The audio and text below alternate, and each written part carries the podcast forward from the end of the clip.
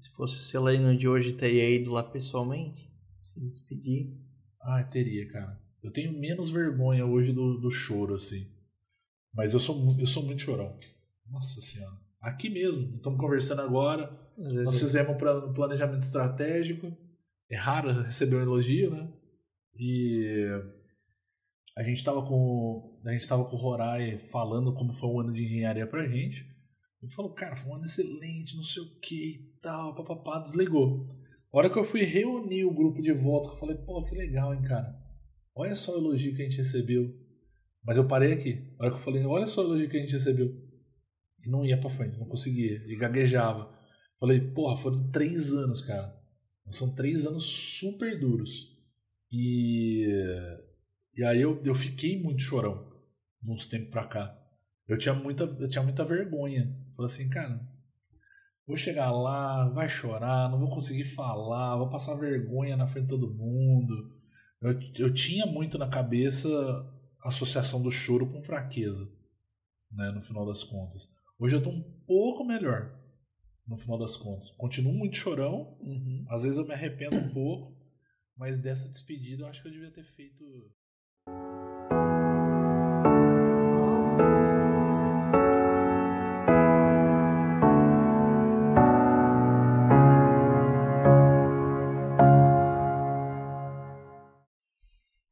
Oi, pessoal. Hoje eu estou aqui para explorar vários temas de tecnologia com Fernando Celarino, atualmente CTO da AmbevTech, né, uma empresa de tecnologia aí mais de 2 mil colaboradores. Então, a gente vai explorar um pouco a história dele, vamos conversar ali como é que ele chegou a ser CTO. E acho que a gente vai ter muita coisa para aprender contigo, Cela. Tomara, vamos ver. Cara, da onde veio a paixão por tecnologia? Esse daí é bom, hein, cara. Eu. Uh, não tem nada em específico assim, tá? Eu, quando era moleque, acho que tinha meus 9 anos mais ou menos de idade, eu gostava daquele MSX. Mas eu Sim. gostava por causa do joguinho. Uhum. Não por causa do computador em si. Ainda tinha aqueles disquetes enormes e tal. Tinha, tinha Metal Gear pra. Tinha. Eu jogava um jogo de basquete, meio maluco lá, mas que eu gostava. E eu comecei a mexer lá. Comecei a mexer, comecei a jogar com esse negócio, né? Mas depois de um tempo, cara, eu comecei a fazer aqueles cursos básicos de suíte de ferramenta, na época, até revelando a idade, né? Nem existia o, a suíte do Windows ali direito, existia o Windows 3.11 uhum. e existia um monte de ferramentinha, o Lotus e tudo mais. Foi assim que eu comecei com um curso básico de ferramenta. Hum. Depois disso, cara, na escola que eu fazia esse treinamento, tinha um curso de programação que eu nem sabia exatamente o que, que era programação na época, uhum. mas o cara falou: acho, acho legal você fazer. Era um curso de programação de quatro meses em Clipper. Uhum. Também nem existe mais, né? Deve ser só legado. Era um livro dois livros enormes, era um de capa azul, um de capa vermelha. E eu fiz esse curso de 4, 5 meses, cara, e gostei bastante. Uhum. E aí eu mexi em casa, corriqueiramente, ficava mexendo, mexendo, mexendo, mexendo. No MSX ainda? Ou já no tinha MSX outro? e depois eu ganhei um 286. Ah, aí pegou o comecinho ali ah. dos PC é. desktop da Intel. Só o, o Clipper, ele é mais ou menos da época do do Pascal? Anterior. do Delphi? Anterior ainda ao Pascal? Ele vem de 70 e pouco, 80 e pouco, se eu não me engano. Acho que logo depois da era de. Olha só que loucura. Logo depois da era de cartão perfurado, quando você começa a ter as linguagens estruturadas, Clipper foi uma das primeiras linguagens procedurais que nasceram. E tem muito legado de banco que foi escrito em Clipper, no final das contas. E aí os apaixonados por Clipper até criaram uma outra versão de Clipper que eles chamam de X-Harbor no final das contas, que é um clipper orientado a objetos. Sério? Sério. É loucura. Sei que isso. aqui na região de Blumenau, porque ainda tem algumas empresas têxteis que tem sistema rodando em Clipper é, até hoje. Era uma delícia de programar aquilo lá. É Não passou por fácil. Basic? Muito pouco. Muito pouco. Não fiz nada profissionalmente. Só vi, só, é, só mexi um pouquinho em script, mas eu nunca levei a sério. Assim. Mas quando tu começou a fazer esses é, cursos de programação e começou a brincar com ferramenta no, no MSX ainda depois no 286, isso é... Em, em, que idade tu tinha, mais ou menos? Isso já no ensino médio ou tu é mais novo até? Não, no, no curso que eu fiz de programação eu tinha 14 anos já. Então o primeiro computador que eu ganhei, eu ganhei com 15 anos, uhum. que era um 286. E é isso daí que eu mexia. Era um joguinho, era a programação daqui, a programação de lá. E aí depois, quando eu entrei na faculdade, aí já pulando um tempão dos 14, eu entrei na faculdade com 19. Quando eu entrei no meu segundo ano de faculdade, meu pai percebeu que não dava mais, né, cara? Os trabalhos, os trabalhos da faculdade eu tentava fazer no laboratório da faculdade. E aí meu pai me deu um outro, um outro computador no segundo ano de faculdade, que era um 486. Uhum. E aí foi com esse 486 uhum. que eu fui até o fim da faculdade programando até chegar efetivamente na, na vida profissional, né? Dessa época, então, quando tu começou a fazer curso de programação e tal, isso foi o interesse que foi crescendo aos poucos ou foi sugestão, tipo, dos teus pais ou foi escolha tua? Não, o, o curso básico foi sugestão dos meus pais. De precisa conhecer de computação, precisa de conhecer do básico. Mas o curso de o curso de programação foi o que quis. Eu lembro até que foi uma das, das primeiras vezes assim que eu briguei com meu pai, porque na época, eu fazia judô e eu detestava judô. E aí eu tinha pedido para parar com esse negócio porque eu sempre joguei vôlei. E meu pai ele até falou: Não, cara, pelo amor de Deus, vai ser mais um negócio que você vai largar aí no, no final das contas. Aí a gente deu uma discutida e depois de uns dias assim, falou: Não, vai, vai fazer esse negócio aí. E aí eu fiquei, cara. Foi nesse curso que eu aprendi a gostar de computação, computação mesmo de verdade, né? desenvolvimento que está por trás e tal, foi até o que me ajudou a decidir o curso que eu ia fazer na faculdade. Uhum. E quando tu começou a aprender a programar por conta própria, isso era meio que um hobby teu no começo, né? Hobby, total. Que tipo de coisa que tu costumava desenvolver no tempo no tempo livre? Eu ficava fazendo sisteminha para a loja do meu pai. Meu pai trabalhava numa loja de tecido e confecção. Uhum. E tinha, era grande até, chamava Feltrin. E, e aí eu ficava fazendo, ficava fazendo sistemas para simular o dia a dia dele ali para poder aprender. Mas óbvio que não era para ele, né? Mas era muito mais para conhecer a loja. Eu ficava desenvolvendo coisinha de compra produto, vende produto, estoque e treinando essas coisas no, no Clipper no final das contas. Mas era bem era a única inspiração que eu tinha. O que eu queria na época era desenvolver jogo. Foi porque eu olhava para o jogo e falava assim: nossa, que negócio legal, é isso que eu quero fazer. Mas nunca tive condição de desenvolver jogo. Para mim, jogo, cara, eu fui desenvolver uma coisinha ou outra quando eu fui professor da Apple Developer Academy aqui no Brasil. Porque daí a gente tinha um pedacinho de. A gente tinha um pedaço onde a gente ensinava para o pessoal a suíte de games da Apple, né? E aí eu fui me interessar, mexer um pouquinho, mas aí, conforme o tempo passou, o desejo por jogo foi embora. Entendendo a complexidade de fazer um, eu acho que eu me desestimulei e falei, não é para mim uhum. esse negócio. É isso por conta própria, né? É, conta Aqui no própria. Brasil é muito complicado também que não tem assim um mercado, uma indústria que, tu, que é fácil de mirar assim, ah, eu vou entrar nessa indústria e trabalhar com desenvolvimento de jogos. É quase inexistente, né? E ainda naquela época, mais ainda, né? Não, pior ainda. Pior ainda. Nesse começo, o que existia muito era jogo de MSX, acho que imagino eu, feito na raça, né? Você não tinha muita empresa de jogo na época. Mesmo esse contato que eu tive agora era um contato muito mais por causa do boom dos aplicativos e tudo mais, porque teve muito joguinho. Então a Apple, ela tinha, tem né, o framework de games, então era um negócio que a gente precisava dar aula pro pessoal, e aí eu aprendi um pouco, né, no final das contas, mas é, é um esforço quase que pessoal. Você vê os alunos da, da minha época, por exemplo, todos eles entravam no curso com aquele desejo maluco de fazer jogo. Quando eles começavam a perceber a complexidade, metade existia. E daí, quando você vai para a loja, para a Apple Store pro, ou para a loja do Google, é uma competição meio, meio insana, assim, de você deixar o jogo funcional para alguém utilizar. Então uhum. você começa a entender por mal de que fazer jogo não é um negócio fácil e que tá no mercado de jogos não é um negócio saudável. Assim, porque é, você vai hoje você vai concorrer com grandes empresas no uhum. final das contas de fora do país.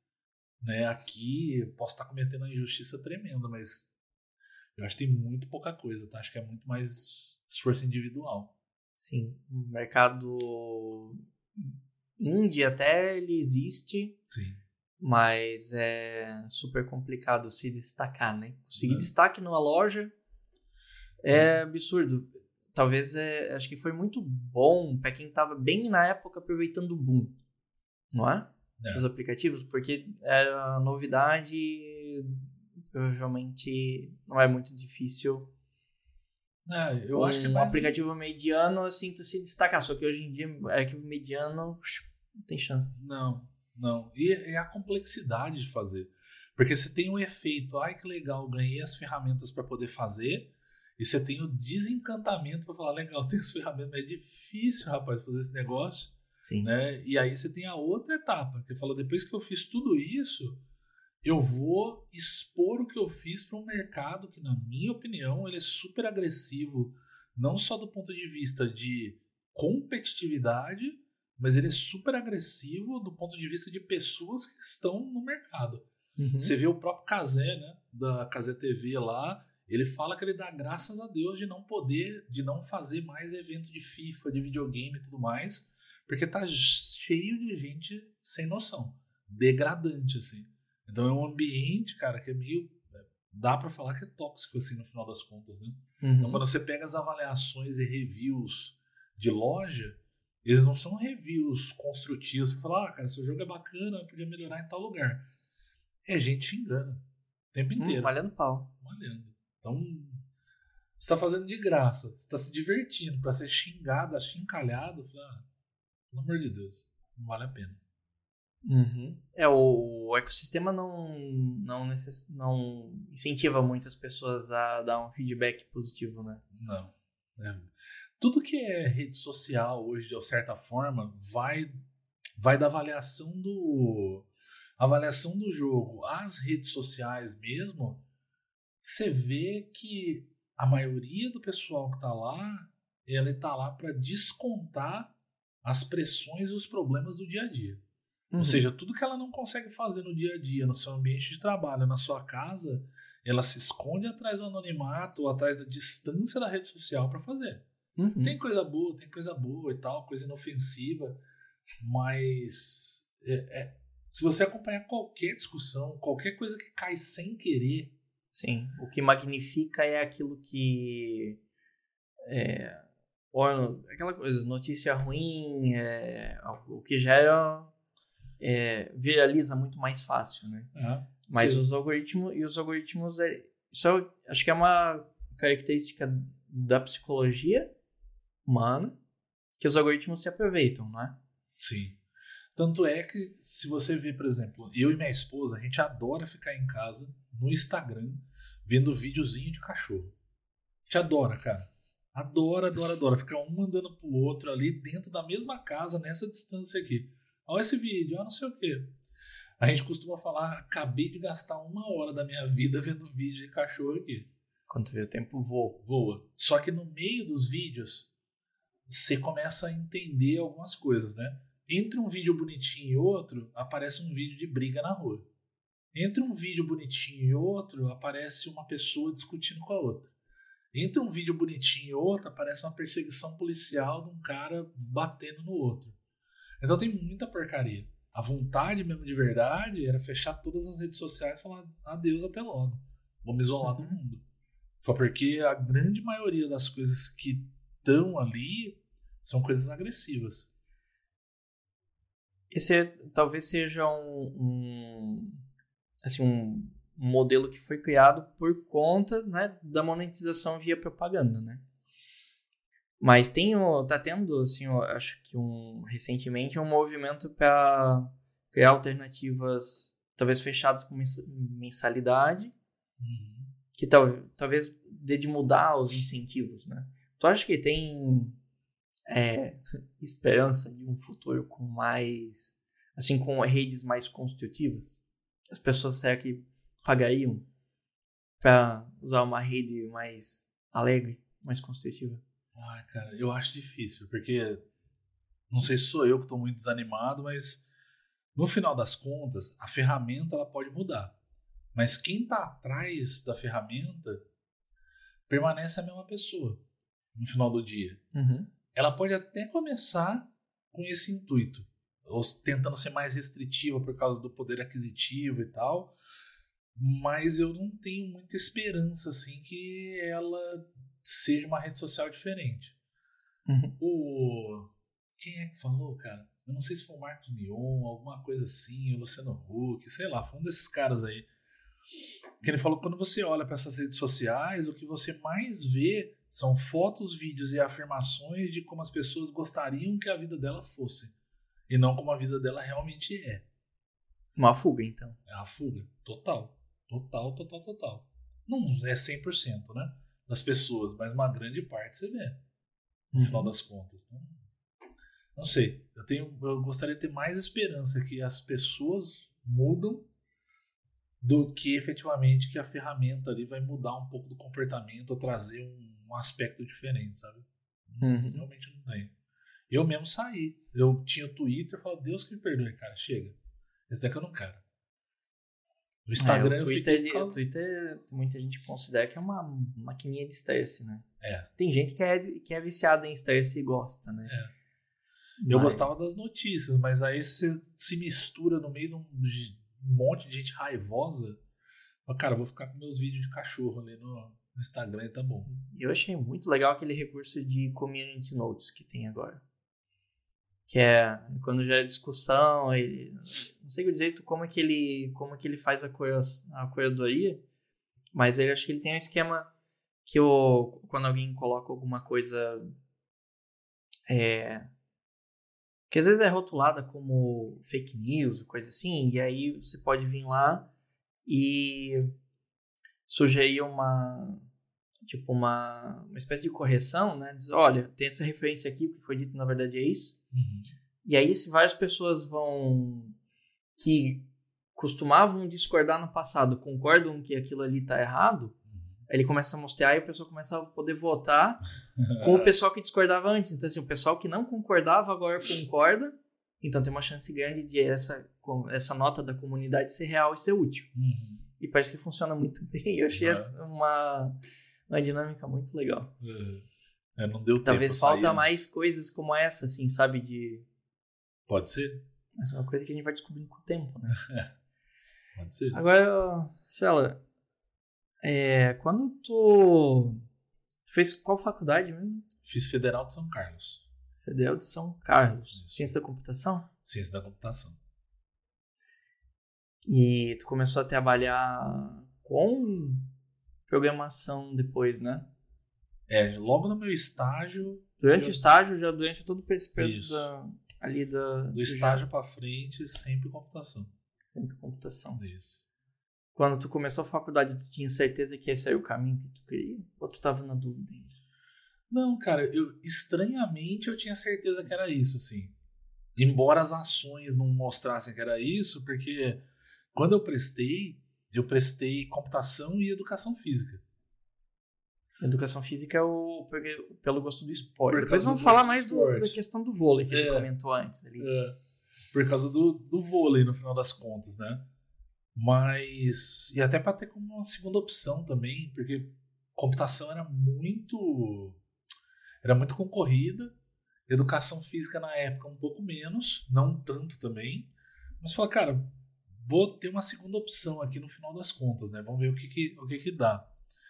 É, no primeiro ano que eu passei, no primeiro ano que eu prestei, eu não passei, né? Que foi 98, se eu não me engano. Não, 97 eu não passei. Quando eu prestei em 98 de novo, aí eu passei nas duas. Passei em computação na Federal e passei em educação física na Unesp de Bauru. E aí eu tenho um parente lá em Bauru e aí eu lembro de um deles me ligar. Falando, pô, você passou em primeiro. Eu falei assim, ah, legal, cara, bacana, mas estou esperando o resultado de computação. Acho que você não entendeu, você passou em primeiro. Eu falei, tá, mas eu vou esperar o resultado amanhã da computação. E aí, essa certeza meio esquisita, assim, uhum. começou daí. E aí, no outro dia, veio o resultado que eu tinha passado na, em computação na Federal de São Carlos. Eu tive zero dúvida, assim, em ir. Fui fazer, acho que logo no começo, eu tive muita dificuldade. Acho que, não sei se, sou, se é só eu, mas a maioria das pessoas, com as, as disciplinas que não eram de computação, principalmente cálculo, no começo, que é, muda muito, né? Uma coisa é matemática que você vê até a terceira terceira série ali do, do, colegial e a outra coisa é o que você vê de matemática na faculdade. Uhum. Então eu tive bastante dificuldade assim no primeiro semestre nessas disciplinas, porque tinha cálculo 1 e geometria analítica. Nunca mais eu vou esquecer tudo aqui, cara. E as, as disciplinas de computação eu fui muito bem. Não tive nenhum trabalho assim. Uhum. Eu lembro que na faculdade inteira eu não tenho. Eu tive uma reprova porque eu abandonei a disciplina, porque na faculdade eu dava aula de vôlei para criança carente. Era um projeto social que tinha lá dentro.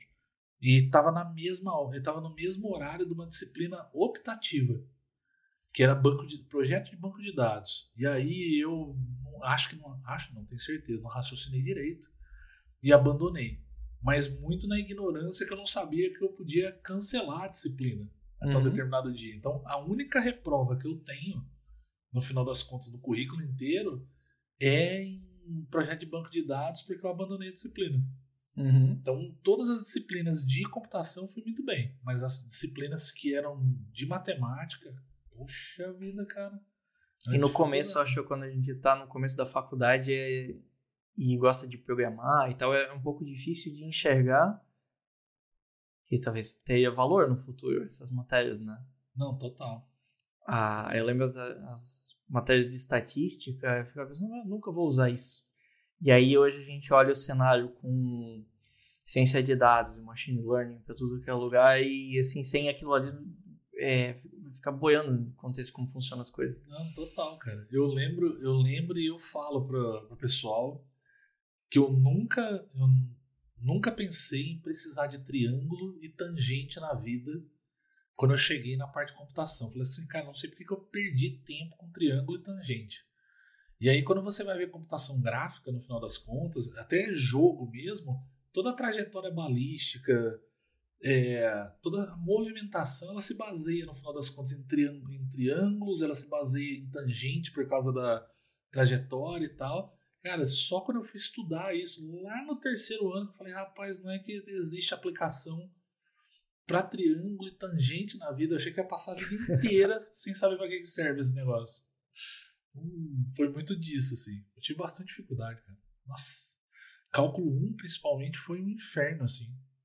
Porque você juntava aqui a matemática é completamente diferente uma da outra. O estilo de ensino nem se compara. Porque quando você está ali no colégio, no fundamental e tudo mais, você tem um, um professor, uma professora que, ou por obrigação, ou seja lá pelo que for, ela acolhe, ela cuida. Tenho dúvida, vai. Na faculdade, pelo menos onde eu estava, era muito no se vira, né? Uhum. Falou, eu lembro, cálculo 1 principalmente, do professor entrar na sala, falou: essa daqui são as listas dos livros, essa daqui é a lista da prova, se formar na prova tem essa daqui, até semana que vem, pessoal. E tava ali para eventualmente tirar dúvida. É, Tô... e, e pra pesquisar, né? Mas não, não tinha aquelas aulas expositivas, assim, eu vou Muito explicar pouco, o assunto. Muito pouco. E era uma vez ou outra, assim, também de aula. Né? Até dava, até dava aula, mas você tinha um exercício, só que eu, pelo menos, se eu não entendo por que, que eu tô fazendo aquilo, eu tenho uma dificuldade imensa em, em continuar. Uhum. Então, eu tive uma dificuldade. Cara, eu tinha uma dificuldade. Foi as menores notas que eu tirei na faculdade, foi em cálculo 1 e foi em estatística. Cálculo 1 eu comecei. Cálculo 1 eu fiz a primeira prova. Falei assim, ah, acho que fui bem, né, cara? Aí veio a nota, deu 1.2. É a menor nota da minha vida. Esse uhum. é um ponto 2. Por isso que eu tô com 43 anos e eu lembro da nota que eu tirei com 19 lá atrás. Eu falei, pô, vou me matar de estudar, cara. Não é possível. Infeliz desse professor. Fui pra segunda prova, mas matei, cara. Uma semana, vira dia, vira noite, tirei 5,5. A média lá era 6. 5,5 com 1 não dá nada, né? Aí fui pra terceira, falei, pô, vou arrebentar, cara. Tirei 7 na prova. Foi o máximo que eu consegui até hoje naquelas disciplinas de cálculo. Se você pegar geometria analítica, cálculo numérico, todas aquelas disciplinas de matemática, acho que a maior nota que eu tirei foi 7,5, cara.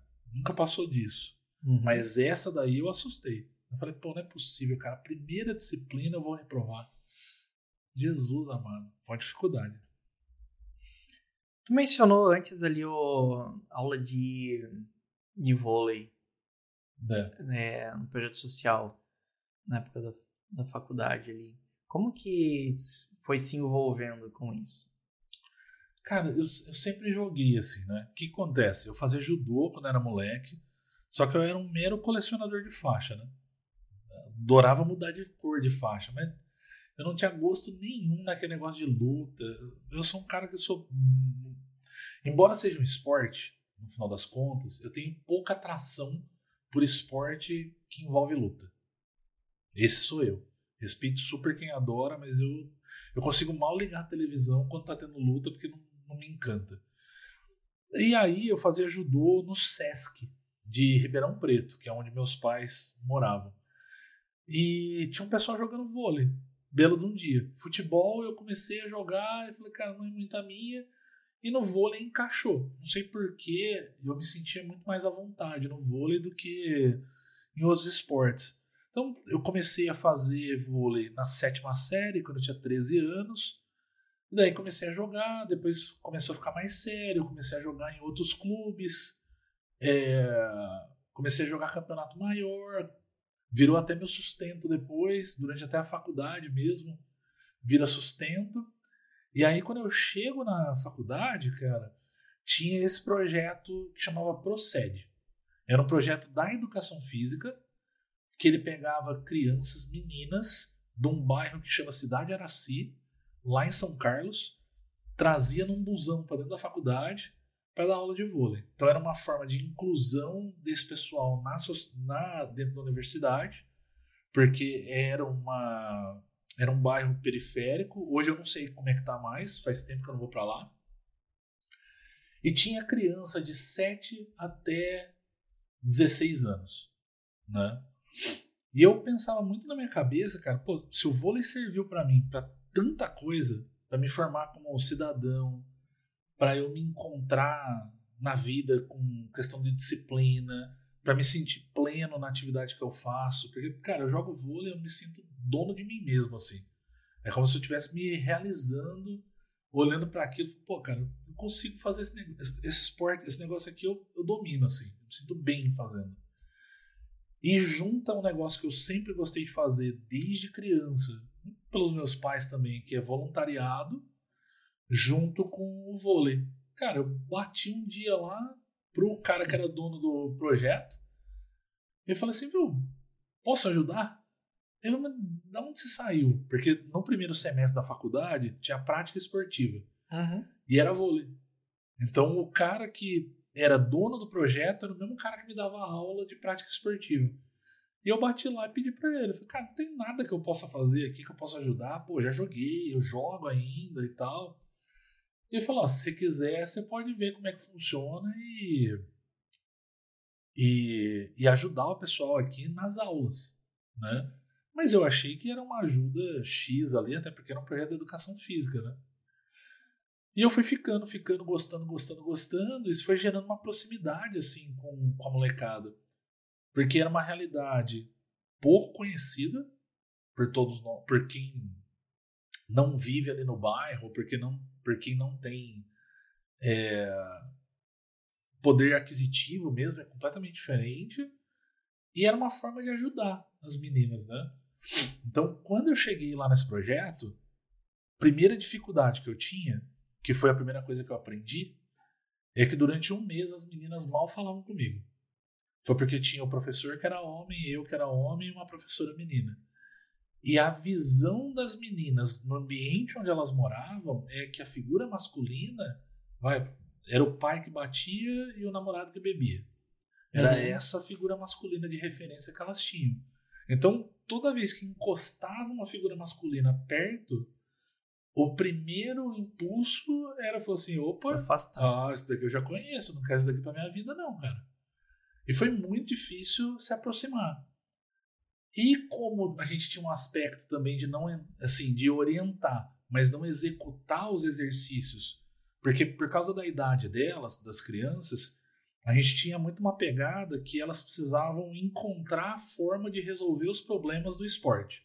Então eu vou dar uma manchete, eu vou dar um toque. Eu tenho, existe a técnica, mas eu tenho um trejeito para fazer aquilo. Uhum. Se eu entro na quadra, faço e falo para a aluna faz assim, eu estou pedindo para ela copiar o meu movimento e não para resolver o problema de executar a ação.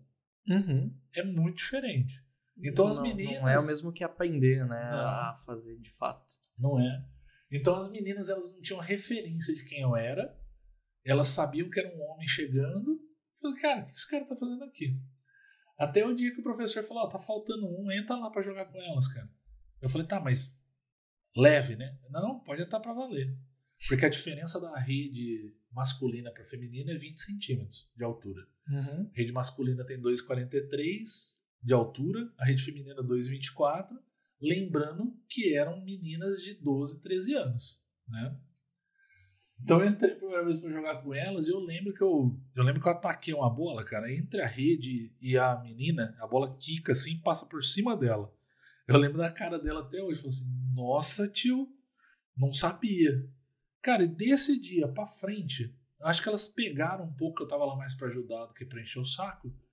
E o relacionamento mudou completamente. Completamente uhum. da água para o vinho. Então foi um relacionamento super legal de construção, de ajuda para elas, mas foi muito mais para mim, assim, no final das contas, porque era uma realidade que eu não conhecia, era uma realidade que você só via na TV, né? Então tem várias coisinhas assim de. Então, vamos lá. Primeiro, passe de ônibus contado, dado, pro, dado pelo projeto. Uhum usou o passe de ônibus para outra coisa, você não vai para o projeto. Né? É, as meninas, cara, 90% iam de chinelo para jogar dentro de uma quadra dura e elas tiravam o chinelo para jogar, então jogavam descalço. Demorou um tempo para entender que não tinha o tênis e o calçado, se arrebentasse, era só aquele no final do uhum. dia. Não tinha outro. Cuidar daquele. Tinha que cuidar daquele ali. Então você tinha uma fila de chinelo assim do lado da quadra, a molecada entrava, jogava e tal. E mais uma série de outras coisas são super duras, assim, de realidade, né? Uhum. É, teve uma menina, por exemplo, que eu tava dando aula, cara, e ela tomou uma bolada no dedo, eu puxei o dedo dela, assim, para colocar o gelo, a menina desmaiou. Eu falei, rapaz, eu matei ela, né? Então peguei ela no colo, o ambulatório era 100 metros dali, levei ela para o ambulatório e tava com a médica lá e a gente não se liga, né? Aí a médica falou: o que aconteceu? Ah, tomei uma bolada no dedo. E eu, louco lá, falei: Nossa, cara, eu fui puxar, tava luxado, tentei colocar no lugar e tal. Desculpa, achando que eu tinha feito alguma coisa. Aí a médica fez a seguinte pergunta para ela: Falou assim, você comeu hoje? Ela: Não. Quando que você comeu? A última vez? Antes de ontem. Antes de ontem, ela tinha comido pela ah, última vez. No final, ela desmaiou de fraqueza. De fome, cara. De fome. Só que ela ia lá, porque a, aquele treino era a válvula de escape para elas. Né? E tinha muito um aspecto lúdico daquilo lá, de não ter competição e tal. Mas quando elas viam, principalmente eu e mais um outro rapaz dava aula lá também, em competição, eu falei, pô, quero experimentar esse negócio. E aí a gente montou uma turma de competição lá com o pessoal. Super legal, porque a competição no final do dia traz, trouxe autoestima para elas. Então a gente fazia trabalho de final de semana que levava a família, levava elas para dentro da universidade. E não era só aula. Então era uma redação aqui, era uma pergunta que a gente fazia lá. E era assim que a gente ia identificando os, os problemas, né? Então, cara, é, é, é uma situação alarmante, assim, porque tinha aquela pegada de falar, ah, você tá com 13 anos. Você tem ideia do que você quer fazer mais, mais tarde? Aí conecta na, na tua pergunta. Eu, com 13 anos, já estava próximo de ganhar o meu primeiro computador e fazendo cursinho. Ela, se você perguntasse para a criança, ela fala assim: uhum. quero ser empregada doméstica. Mas não é que tenha um demérito, mas é não, é que. Mas é o que tá ali na realidade dela. É o que ela conhecia. É o que ela consegue enxergar de alcance. É, e que loucura. Cara, então, será que a gente estava fazendo certo? Porque ela estava dentro de uma universidade, com acesso a um monte de gente, a um monte de possibilidade, e o sonho dela era o que ela tinha de referência da mãe dela. Ali, o que ela conhecia, né? Para ela era impossível, ela não, não tinha uma opção na cabeça dela que era vou fazer outra coisa. Né? Então, o que eu digo assim, o maior ganho desse projeto todo, cara, foi quando eu saí, entrei na. Vim aqui para. Fui para Campinas começar a trabalhar, e foi quando eu parei de dar aula lá, né? E eu recebi cartinha de um monte de menina, gente que conseguiu lugar para jogar, né? Clube mesmo para sustentar, e menina que decidiu fazer faculdade. Falei, cara, fizemos um trabalho bem feito. Assim, ela decidiu estudar, ela conseguiu uhum. ir para a faculdade, porque era era muito triste, cara. Então, muita menina que engravidava de malandro aí no final das contas. Tinha uma menina que era talentosíssima, assim, era uma das que a gente apostava que ela ia ir longe. Ela participou, segundo ela na época, estava sendo perseguida, teve uma briga dentro da escola e olha só que loucura, né? Uhum. Como tá longe da nossa realidade aqui. Ela tomou uma facada no punho, no punho e cortou o tendão que movimenta o, o dedão nossa. e o indicador.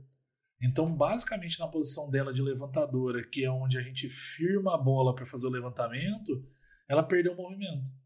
Adeus, carreira. Tudo que a gente tinha sonhado junto com ela, falar, cara, vamos fazer um teste. Eu te levo para tal lugar. Morreu ali. Uma facada dentro de uma escola à noite, perseguida por uma outra menina.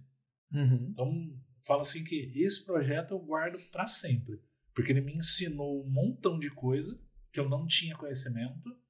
É, ter contato com fome, ter contato com necessidade, ter contato com pessoas diferentes, uma outra realidade, é, visitar lá em loco a galera, entender uhum. aonde eles estavam. Porra, eu falo para você que o projeto deu muito mais para mim do que eu consegui devolver para elas. Uhum. Para mim, no final do dia, era um prazerzaço. Eu falo que é não remunerado, é que se dane, assim. E na época, vamos lá, né? Tinha zero. Assim, meu pai tava numa dificuldade financeira na época, a gente dava um jeito ali na faculdade, então qualquer dinheiro ali fazia diferença. Uhum. Mas, cara, fazer de grátis mencionasse que depois vocês receberam cartas de algumas que conseguiram mudar de vida, sonhar, sonhar mais longe, né? É, você disse que o aquela experiência ali no, no vôlei e tal, e, o, o que que o que que foi a sementinha para ela sonhar mais longe? Eu, eu acho que no final das contas, eu acho que elas conseguiram entender que a, aquele projeto ali, ele era a porta de entrada para uma série de outras coisas. Então elas começaram a ter contato, acho eu, né? Na, com o pessoal da universidade, é, entender que era acessível para elas caso elas conseguissem estudar, se preparar a fazer uma faculdade, é, dividir um pouco do tempo do trabalho com o estudo. Eu, acho que foi coisa muito básica, assim. Foi abrir uma janela de oportunidades que elas, que elas não tinham. Uhum. Né? Mas foi muito mais falar para ela de que, cara, por que não? Né? Do que qualquer outro trabalho super mágico, assim uhum. e tal.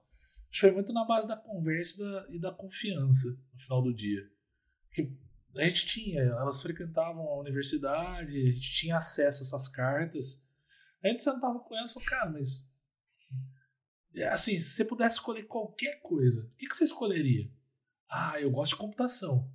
Eu falei, o que, que te impede de você prestar a faculdade depois. Ah, mas eu tenho que trabalhar. Eu falei, eu sei que você tem que trabalhar. Muitas delas eram arrimo de família, né? Eu sei que você tem que uhum. trabalhar. Mas será que não tem uma possibilidade de dividir? Talvez trabalhar de manhã e estudar à noite? Ah, mas será que o dinheiro dá? Mas tem bolsa. Será que a gente não consegue tentar? Às vezes é só questão de, de perceber as pequenas oportunidades que estão ali para ser agarradas. Né? É. Então, nosso trabalho, assim, no final das contas, era muito menos sobre vôlei e mais em, nos sinais e nas coisas que a gente podia fazer para elas. Né? Então, o vôlei físico mesmo de verdade era muito de mostrar algumas coisas que a vida vai pedir para você depois.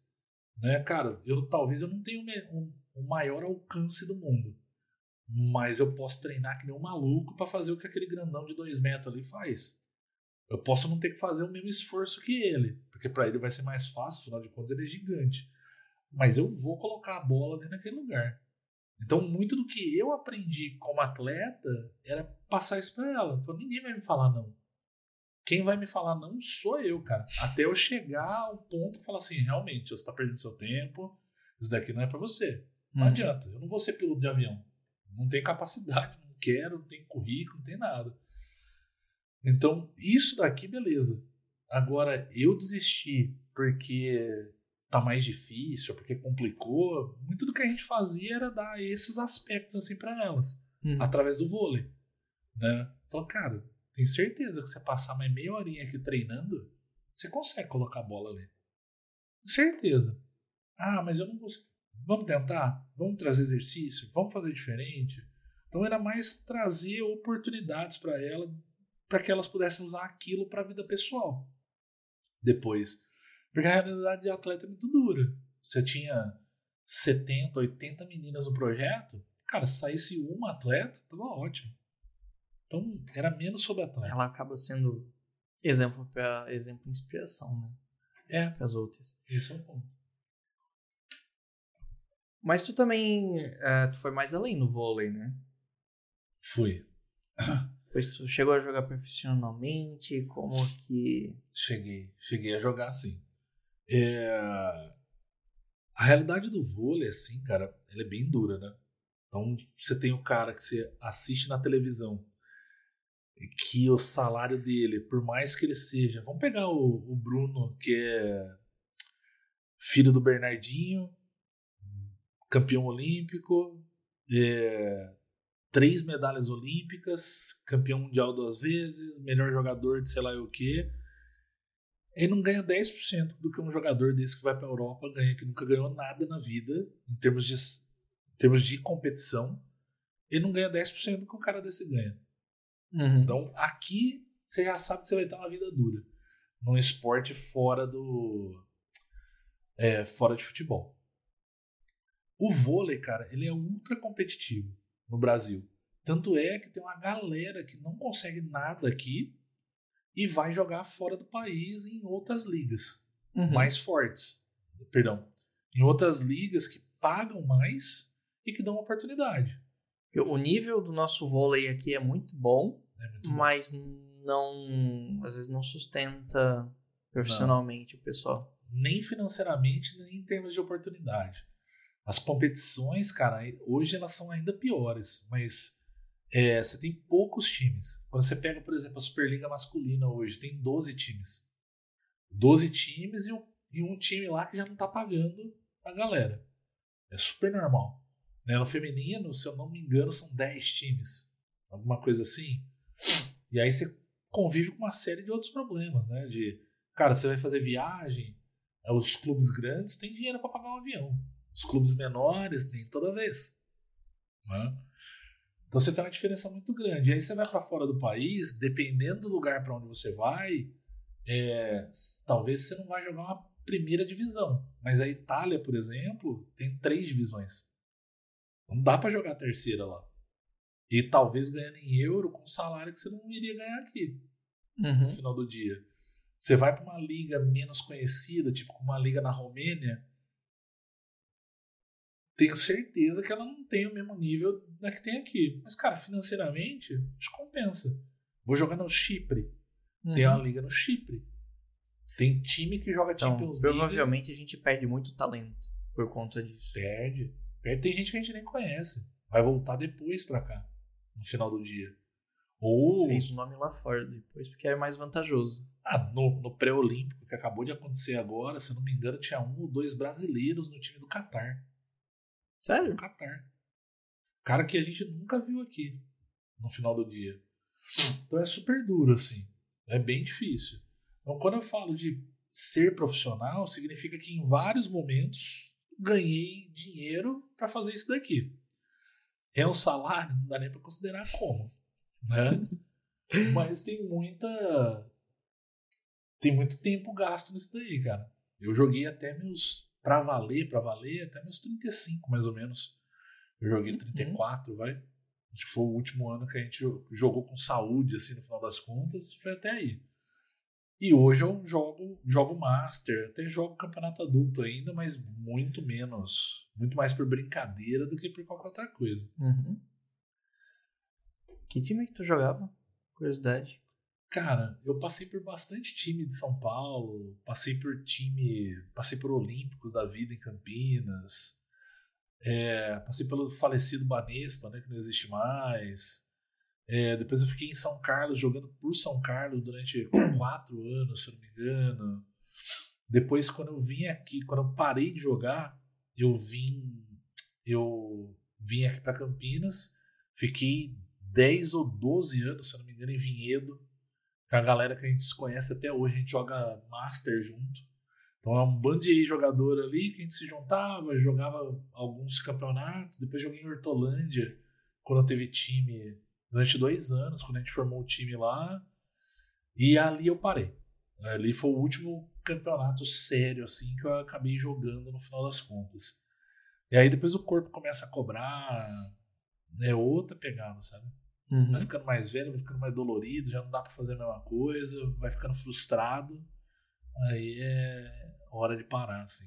Sim, mas aí tu foi mantendo o esporte em paralelo junto com o começo da tua carreira. Sim. Quando eu vim aqui para quando eu vim aqui, quando eu fui para Campinas, eu trabalhava das 8 às 5, 6 horas ali. Tem um amigo meu que trabalhava na outra empresa, eu não tinha carro.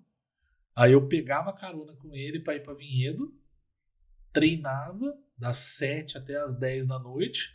Ele me deixava na rodoviária de Vinhedo, pegava o busão e voltava para casa parava na rodoviária de Campinas, aí eu ia a pé da rodoviária de Campinas, te dá um quilômetro mais ou menos até onde eu morava. E eu fazia isso quatro vezes na semana. Então era segunda, era terça, era quinta, era sábado, mais os jogos, no final das contas. Uhum. É uma rotina bem, bem pesada, assim. E alternando. Mas era um negócio que eu gostava pra caramba, cara. Eu sempre gostei de, de competição. É que depois corpo vai pedindo, você vai mudando a prioridade da vida. Eu casei com 37. Casei com 37 anos, parei com 34. E aí você vai constituir família, ainda mais nessa idade, né? Que o, o esporte em si não é o seu sustento. Uhum. Então, cara, você precisa fazer uma opção muito clara. Você quer ter família? Vai dar atenção para ela. Você não vai dividir com bola. Então, cara, uhum. foi quando eu tomei a decisão, falar, ah, chega.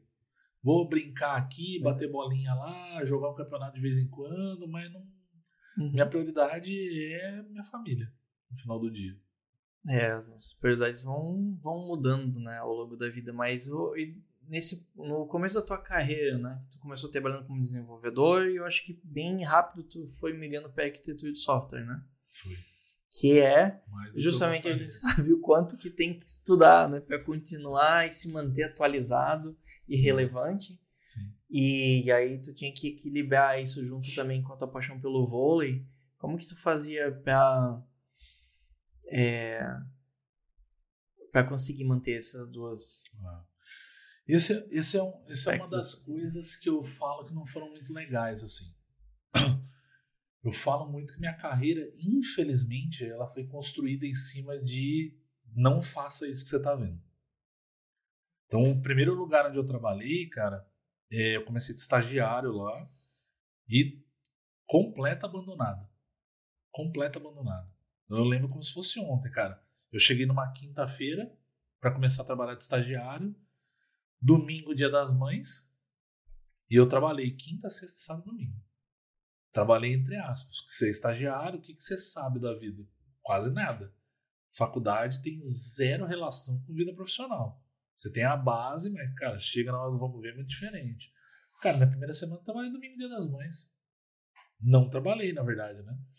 Porque o objetivo era aprender, não ficar resolvendo problema do que estava lá. Uhum. Então, apesar de nessa primeira empresa eu já ter tido a oportunidade de virar arquiteto muito cedo, porque eu fui estagiário, virei desenvolvedor, um ano de desenvolvedor, tem uma vaga de arquiteto, cara.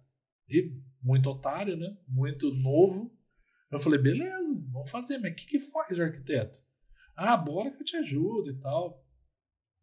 Então eu entrei num projeto, cara, para uma financeira, era uma consultoria que eu trabalhava, mas para uma financeira, a gente tinha 40 pessoas desenvolvendo para essa financeira, e eu fui como arquiteto de uma das frentes, né? É... Resultado, tinha pouco conhecimento, né? Precisava aprender muito para chegar lá, cair num time onde a média de idade deles, na verdade a média de tempo de carreira era quase da minha idade. Eu tinha 22, 23 na época, 23. Zero respeito. Zero uhum. respeito. Não falava, tava por aqui, saía por lá. E quase nada de apoio, cara. Que é o que eu combato hoje tremendamente. Porque se eu tivesse tido uma pessoa do meu lado para falar, cara, não vou fazer para você, mas eu vou te ensinar para onde você vai. Minha vida teria sido muito fácil. Muito fácil não, mas bem mais fácil do que foi, né? Tanto é uhum. que quando eu saio dessa empresa, é, eu tenho um período de depressão. Depressão mesmo. Assim, estafa. De tanto trabalhar, virar noite e tudo mais, sem cuidado. E com aquele esquema de. com muitas falas, no, no final das contas, que beiram assédio moral. Né? Uhum. Eu lembro bem quando eu tava. Quando eu fui pedir pra. Quando eu fui pedir para descansar. Olha, mas você não aguentou então, né? É isso. Eu falei, Nossa. é, eu não aguentei. E se o cara que entrar no seu lugar fizer, você já viu a vergonha que vai ser quando você voltar. Sério, cara, nesse nível. falei, tá bom, vou lá e dou um abraço nele ainda no final, porque ele conseguiu. falei, não tem problema nenhum. Então foi quando eu tomei a decisão de sair, no final das contas. Então foi. Assim, tinha tudo para ter sido uma oportunidade super legal, cara, porque a empresa ela tinha muitos projetos, projetos de ponta e muita oportunidade para você trocar de tecnologia. Então era um ambiente perfeito para você aprender muito. Mas eu tive uma pessoa só que me ajudou lá e o restante assim é, era muito cada um na sua, pouca preocupação com com men uma mentoria, né? Você está mudando uhum. de carreira, mas você não tá um mentor. Então fica muito no seu esforço. Né? E, cara, sendo bem sincero, eu tinha 22, 23 anos, não sabia nada da vida. Conhecia nada do. E, e, basicamente, então, com pouca referência boa, né? O pessoal tá cobrando e não tá ali para ajudar a percorrer esse caminho, né? Pouca, muito pouca, cara. Eu saí de lá doente. Literalmente. E quando que foi, então, a tua primeira boa experiência profissional? Ah, cara. Assim, tu disse que eu... foi bem diferente dessa aí. Ah, depois eu saí, eu saí dali, fui para uma outra empresa, fiquei pouco tempo nessa outra empresa, porque eles precisavam de uma pessoa experiente na concepção deles, mas eles, no final das contas, tinha pouca carga de trabalho. Eu falei, ah, gente, eu não aguento mais tão pouca coisa para fazer, né? Aí eu pedi, pedi pra sair. Tem gente que ia sonhar com é, desse, né? Eu não aguentava mais, cara. Eu pingava uma coisa no começo do dia, depois não tinha outra. Eu falei, gente, vamos parar de se enganar. Vocês estão pagando pra mim à toa. Vocês precisavam de uma pessoa assim, mas não tem trabalho, né? Aí depois eu saí de lá, fui pro, fui pro Eldorado, pro Instituto de Pesquisa Eldorado, onde eu fiquei quase 15 anos. Se você somar as duas as duas experiências que eu tive lá, foi quase 15 anos.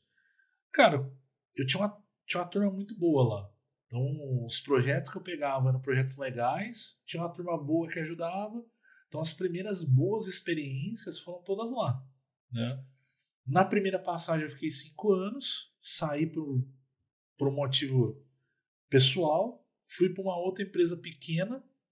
Nessa outra empresa pequena, cara, o dono de lá era um. Nossa, não tem nem palavra para classificar ele. Foi porque ele era. Estúpido é pouco. Assim, pela forma como ele lidava. Eu lembro que teve um dia quando eu tomei a decisão de sair dessa empresa também. Uhum. Foi que, cara, ele me fez chorar dentro da sala dele. E eu tinha duas opções, ou eu chorava ou eu agredia ele. Eu falei assim, cara, eu vou chorar, vou embora e vou procurar outro emprego. Então, ali também não foi uma boa experiência. E aí eu achei a Dextra. Dextra foi comprada agora pela CIT, né? Agora não, já tem um tempo. Mas na Dextra, cara, eu achei um pessoal sensacional. Eu trabalhei basicamente em um projeto lá, que era da Confidence, da casa de câmbio. E eu entrei numa equipe, cara, que tinha um, uma pessoa que fazia um pouco do esquema de coordenação, mas ele era técnico. Uhum. Essa era a única figura de gestão que a gente tinha lá dentro, que era o Fernando. Eu acho que ele tá lá até hoje. É, mas a gente tinha um time, cara, que eu acho que é um dos melhores times que eu já trabalhei até hoje, assim. Era o Fábio, era o Lulão, era o Éder, era o Rafinha. Era, era um time de sênior, no uhum. final das contas. Cara, era sensacional o trabalho, bicho. A gente tinha nossos arranca-rabo lá, mas a gente sentava e resolvia o negócio. Então eu aprendi muito nesse período, não só tecnicamente, mas como pessoa mesmo, no final das contas. Porque o Lulão, cara, é um cara que era formado em biologia, Leandro. Ele trabalhava lá, ele fez cotuca na época. Esse foi um dos caras que mais me ensinou como pessoa. Assim, pô, você não tá prestando atenção nesses sinais. Você tá reclamando disso, mas você não tá vendo o entorno. Né? Uhum. Tinha o Fábio, que era muito crítico, era um cara super sênior. Então eu sabia, cara, que para falar com ele, ou eu fazia um negócio lindo, brilhando, eu nem ia falar com ele. Foi porque eu já tinha certeza que a gente ia se bater ali, porque ele tem uma opinião super forte, eu também. Uhum. Falei, cara, não vou nem conversar com ele. Tinha o Rafinha, que, cara, toda vez que tinha uma dúvida, eu sentava com ele. Falou, bicho, vamos fazer aqui junto, cara. Me ajuda. O cara era sensacional. E tem o Éder, que eu fui mentor dele. É, hoje ele tá na Red Hat. Cara sensacional também. E, porra, a gente trocou muito, assim. Foi ele, foi dessa experiência de mentoria, muito dela, que nasceu a vontade de, de trabalhar com esse esquema de mentoria. Então, a primeira mentoria bem feita mesmo de verdade, eu fiz na Dexa. Foi muito uhum. nessa troca, assim, com ele. Né? De ele ser mentorado, ele me ajudar, eu ajudar ele. E foi ali que surgiu o gosto. Então, o time era muito complementar, cara. Multidisciplinar e complementar. Então, uhum. o Fábio, por exemplo, ele era um cara que fazia atividade altamente complexa. Altamente complexa. Mas se tinha uma coisa que ele detestava, era quando chegava alguém no time novo e ele precisava parar o que ele estava fazendo para ensinar. Eu sofri um horror quando estava nessa minha primeira empresa. Eu jamais ia deixar uma pessoa que está chegando lá passar pelo aquilo que eu passei. Então o meu prazer é falar assim: traz aqui. Uhum. Deixa que eu ensino, deixa que eu gasto tempo, deixa que eu faço. Então a gente conseguiu ter um time super legal, assim. E tinha os diretores de lá, os donos, o Bill. Nossa, cara, cara técnico, um dos caras que eu me inspiro, assim, porque era um diretor técnico que ele chegava, ele olhava, provocava e saía. Melhor tipo, né? Cara, era impressionante. Ele não tentava se meter na solução ali, mas provocava, colocava sementinha. eu lembro dele, eu esperava o momento que ele ia passar pelas baias, assim. Porque ele passava pela baia, ele dava uma olhada assim no computador, outra no outro mas não querendo saber o que você está fazendo, mas vendo se ele conseguia identificar alguma coisa que ele conseguia provocar. Então, esse cara também foi sensacional, cara. Depois eu voltei para Dourado, fiquei mais nove anos, dez anos agora, e aí participei de um monte de projeto de, com, com Big Tech, um monte de projeto é, com outras grandes empresas. Aqui já foi um período mais estável, no final das contas. É, e aí foi quando pintou o convite no final dessa passagem para assumir como CTO na BevTech. Então foi basicamente essas uhum. experiências. Mas, cara, eu tive muito, de verdade, eu tive muita experiência é, ruim no final das contas para conseguir compor a minha versão de profissional que eu acho que tem que ser, sabe?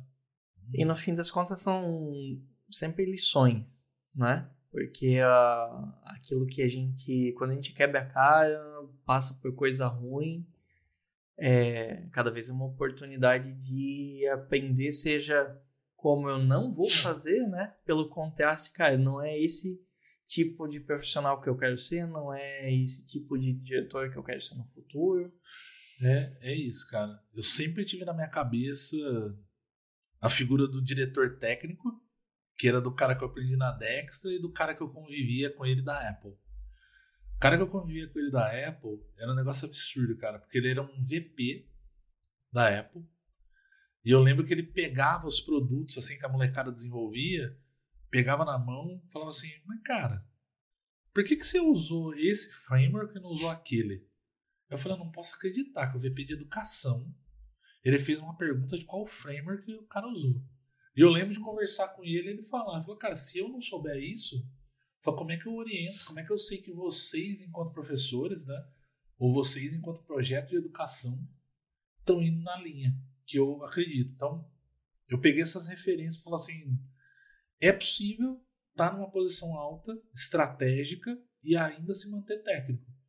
E hoje, cara, três anos depois dessa posição na BevTech, eu afirmo com 100% de certeza que se eu não fosse uma pessoa técnica, eu tenho a impressão que eu não teria conseguido levar o trabalho da forma como a gente levou. Uhum. Com credibilidade, atraindo as pessoas e tudo mais, sabe?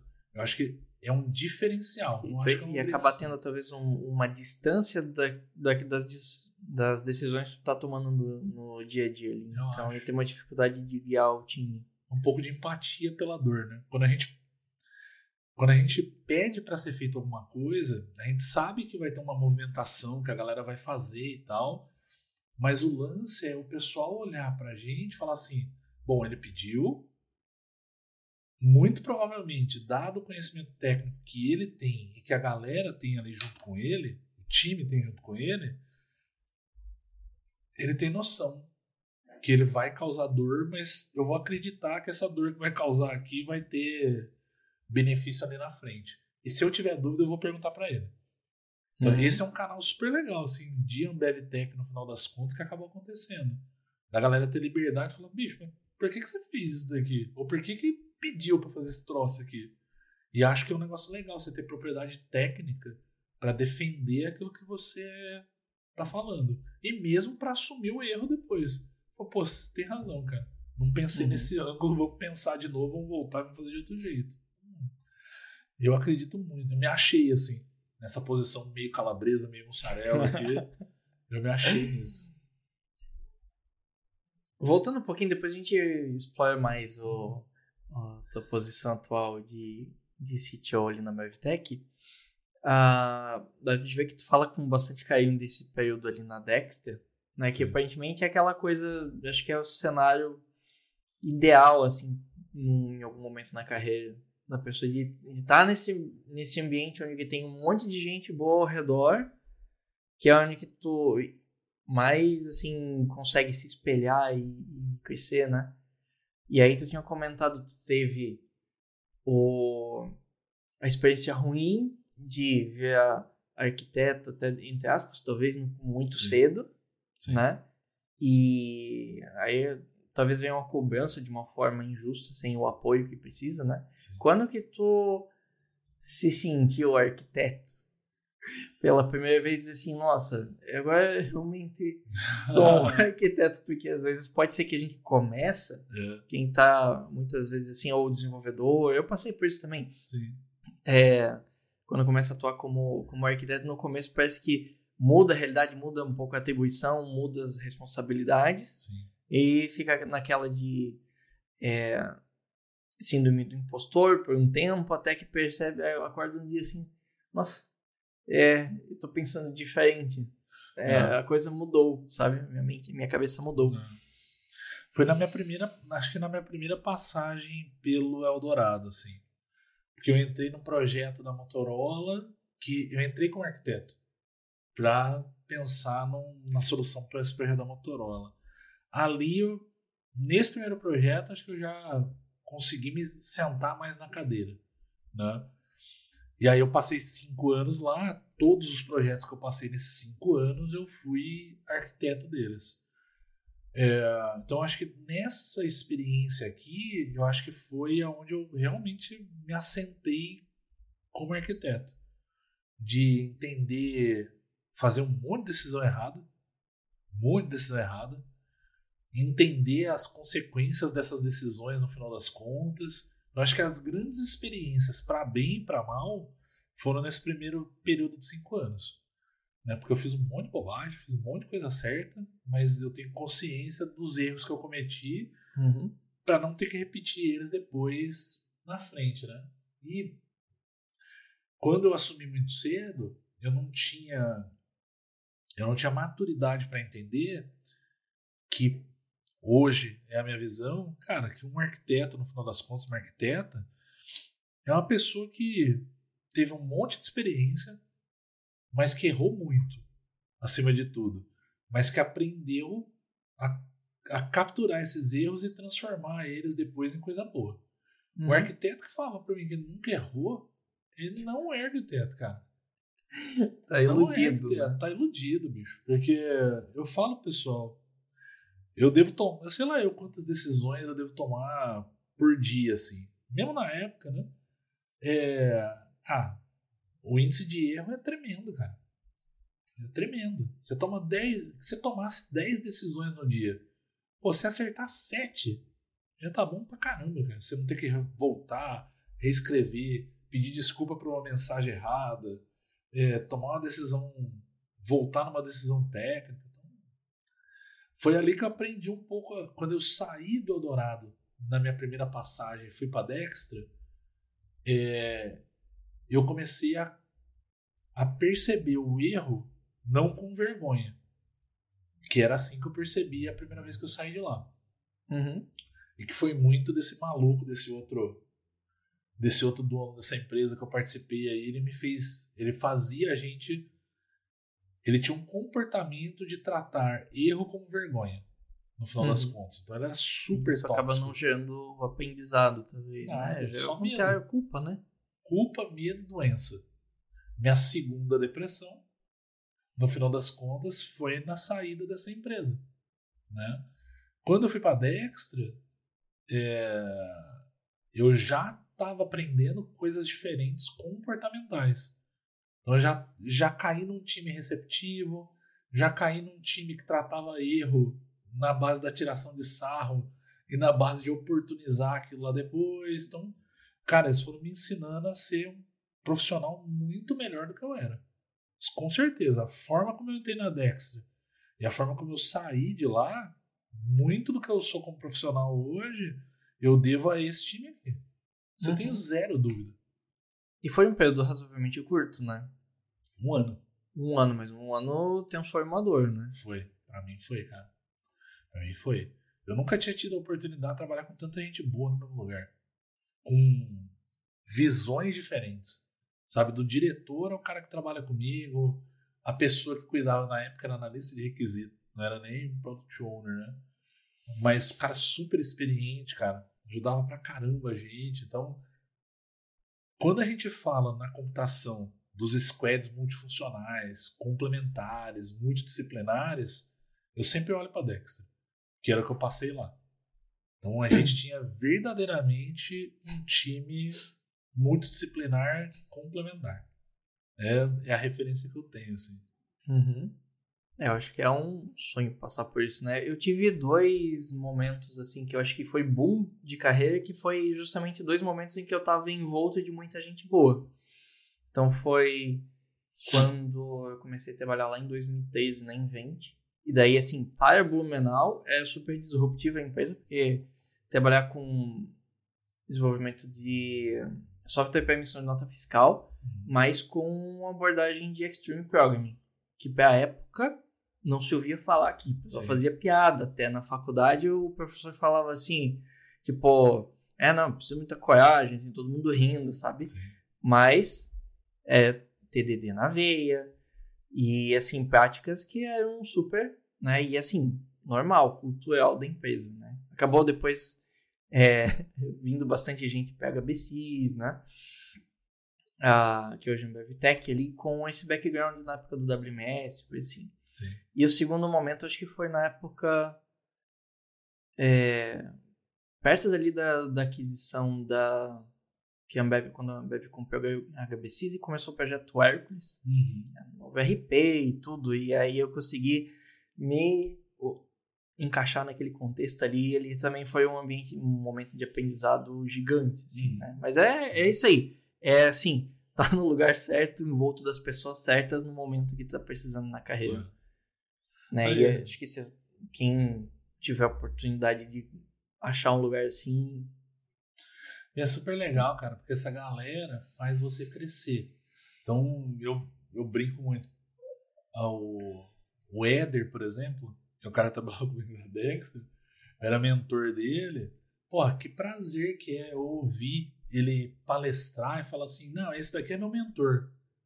Pô, pra mim é um negócio assim sensacional. Por mais que eu tenha certeza que eu não contribuí um pouco para a carreira dele, todo o resto é, é mérito único e exclusivamente dele, porque trabalha na Red Hat hoje. É, é uma sensação de dever cumprido. De tudo que eu passei no meu começo de carreira que eu não tive, que me adoeceu, e que fala assim: acho que eu consegui fazer muito diferente do que fizeram comigo lá por essa frase aqui, por aquela frase ali, pelas ajudas, por você ver inclusive as pessoas até passando de você, no final das contas. Quando eu olho o caso do Éder, cara, o Rorai, a gente trabalhava junto, fui mentor dele no começo de carreira. Né? Ser chamado por ele para trabalhar aqui de volta, pô, é um negócio sensacional. Falou, alguma coisa eu fiz certo. Esse cara me passou, de longe. Assim, tava na AWS, tava não sei aonde. Então, o maior prazer para mim é ver você, tanto de pessoas que você formou. Uhum. Então, se eu olhar para trás, a minha vida é desse jeito, né? A psicóloga fala, quanto mais você consegue fugir, você acha que você consegue fugir, se você olhar para sua vida para trás, você vai ver que a sua personalidade, ela corre atrás de você. Pode negar, pode tentar fugir, mas ela tá ali. Projeto social na faculdade, tem essa esse absurdo aqui passou na minha vida, mas você tem as mentorias. Agora, no final de Eldorado, principalmente, cara, eu trabalhava num projeto educacional fantástico, assim. Fantástico. Uhum. Que era o que? Onde eu conseguia colocar em prática o conhecimento que eu tinha para alavancar a carreira de uma molecada que estava começando. Esse projeto educacional é aquele do, do Apple Developer Academy? Apple Developer Academy. Um dos melhores projetos que eu já participei na minha vida também. E era para jovens, como que é? Eu, conta um pouquinho sobre esse projeto. Era um projeto, era um projeto voltado para pessoas da universidade que estavam cursando algum curso na universidade, seja ele qual for. Aberto. Sim. Aberto. Tinha um processo seletivo que tinha o um básico de computação, porque não dava para fugir muito, né? Mas se uma pessoa que tivesse em matemática, por exemplo, tivesse um background mínimo, ela conseguia passar. E o projeto, cara, ele tinha, ela, ele nasceu numa vertente técnica, porque era um projeto para ampliar o ecossistema de iOS dentro do Brasil. O Brasil era um dos ecossistemas, era o quarto, quinto ecossistema, se eu não me engano, de iOS. Os caras estavam tentando alavancar esse ecossistema, aumentar o número de desenvolvedores. O Brasil hoje, se eu não me engano, é segundo, acho que passa até na frente dos Estados Unidos, perto só para a China. Se não estiver falando uma bobagem muito grande. É... Então esse projeto, ele, o, o intuito inicial era ensinar iOS para o pessoal da faculdade. Legal. Só que a primeira grande mudança é a metodologia educacional que você foi submetido a sua vida inteira, você não vai usar. Que era qual? Professor na frente da sala, como detentor supremo do conhecimento, uhum. os alunos atrás só ouvindo. Ou seja, não vai ser aula puramente expositiva.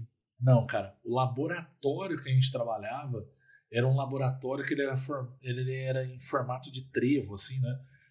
Hum. Você tinha células com computadores, três computadores espalhados, dois, dois lados, e você não tinha um lugar para o professor.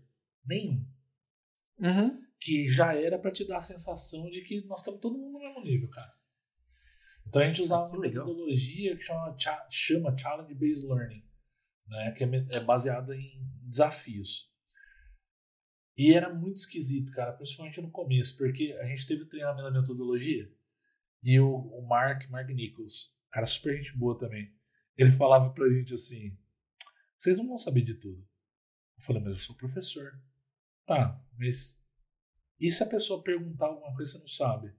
Cara, eu vou atrás e respondo pra ela. Eu falei, não. O que você vai falar? Não sei. Que tal a gente aprender junto? Uhum. Eu falei, nem a pau.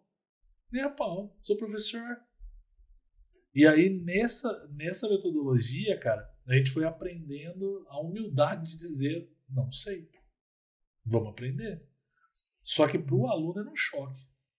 Para o aluno e também para o professor ali, né? Para quem, quem tá trabalhando ali, porque muda, acho que, completamente a dinâmica, né? É. E a Academy, ela era. Tinha mais um agravante, né? A Academy era um 10 no Brasil, só existia aqui. Agora tá em Detroit, agora tá em Nápoles, tem na Indonésia. É, era um 10 no Brasil, que 10, 10 centros desses? 10 centros desses no Brasil. Só que o nosso era o único centro que os professores eram desenvolvedores. Trabalhavam em projetos, no final das contas. Então, para a gente, eu imaginava assim: se para a gente era difícil falar não, não sei, eu imagino para os outros centros que eram tradicionais, que eram professores mesmo, universitários, se colocar numa posição de falar assim: ah, não sei do que você está falando, vou precisar aprender. Falei, cara, foi uma transformação assim de, uhum. de forma de pensar que é absurda. É outra sorte que eu dei na minha vida esse projeto ter passado assim por mim. Uhum. Porque você começa com uma veia técnica, né? Aí era só desenvolvedor. No segundo ano, a gente abriu para designer. Ou seja, um perfil completamente diferente do que a gente estava esperando. Mas a metodologia funciona. Funciona. Também. Funciona. Né? E no segundo ano e meio, a gente tinha um terceiro perfil que era mais empreendedor. Tinha aula de empreendedorismo e tudo mais. Tal. Então, era um grupo super heterogêneo, baseado na mesma metodologia, onde eu tenho quase zero de aula expositiva, muita prática e muita construção junto. Então tinha aula, cara, que a gente chegava lá e que a gente chegava lá falou assim, ó, seguinte, Hoje é aula sobre conexão com banco de dados, beleza? Ah, beleza, legal, era isso que eu queria aprender. Vocês vão definir quais são os tópicos que a gente vai aprender junto. Ah, e vocês vão dar aula? Não, vocês vão. Vocês vão pegar os tópicos, vocês vão conversar entre vocês, a aula é de vocês. É a gente que vai sentar aqui e vai ver vocês falarem sobre o framework. Cara, um choque. Uhum. Os primeiros dias que a gente fazia isso, era um choque para todo mundo. Era muito legal, cara, o projeto. Eu, eu acho fantástico. E você tem, é, tem muitas escolas, né? Uh, eu acho que mais particulares, assim, testando esse tipo de metodologia com crianças, e é super é, positivo, eu acho, porque eu, tem duas coisas, né? Tu pode trazer desafios ou, ou, baseado em projetos ou também e também não é o professor necessariamente que vai ditar o que, que vai ser aprendido porque o que vai ser aprendido é muito também uma co-construção né é o interesse do aluno da onde que, que direção vai tomar né e tinha a nossa insegurança né cara porque quando a gente começou esse negócio a gente começou num modelo de aula aí não tava muito legal e aí a gente fez o seguinte: tinha um cara lá junto com a gente e falou assim: vamos rodar um sprint com esse pessoal. Eu falei, mas eles acabaram de chegar. Eles estão aqui há um mês. Eles mal sabem.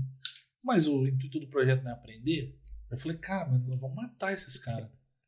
Não, vamos fazer. E aí, por consequência, e por uma loucura do destino, a gente ia rodar esse sprint, ia ter uma semana de avaliação, e a primeira visita dos VPs da Apple era na quarta semana. para ver o que tinha acontecido Uhum. nessas duas semanas. Eu falei, nós estamos mortos, cara. Nós estamos mortos. Falei, por que, que nós vamos inventar essa porcaria desse sprint no primeiro mês de aula? O cara vai entregar, cara, soma de algoritmo, soma de algarismo como app. Falei, nós estamos mortos. Aí passa os três primeiros dias né, do desafio. O cara falou: não, vou fazer uma mesa de som, de mixagem aqui. Falei, você sabe que são duas semanas. Não, eu sei que são duas semanas. Falou, ó, vamos recapitular? Você sabe que você vai ter que tratar som, entender de frequência, fazer animação. Uhum. Não, eu sei, mas vai dar assim. Eu falei, rapaz do céu, não é possível, bicho. E mais uma série de outros aplicativos super legais, cara. Assim, de táxi, de geolocalização, Uhum. coisa que não tinha na época. Isso daí nós estamos falando de 2012. 2012, nós estamos Uhum. falando. É um negócio razoavelmente novo, né? Cara, a molecada fez cada coisa. Sensacional. Que eu olhava para aquilo e falei, como é que esse moleque fez, velho? Porque é interesse, né? Era interessante para ele. Então ele foi atrás, ele aprendeu, ele tirou dúvida, ele sabia um milhão de coisas que a gente não sabia. Tanto é que quando eu volto nesse app do DJ aqui, eu falo assim, cara, como é que você fez essa animação? Simples. Colocar a imagem aqui, ó, tem esse framework que faz giro na imagem, então eu calculo mais ou menos o movimento do dedo do cara na tela e giro proporcional. Eu falei, porra, cara, se fosse eu, eu tava morto.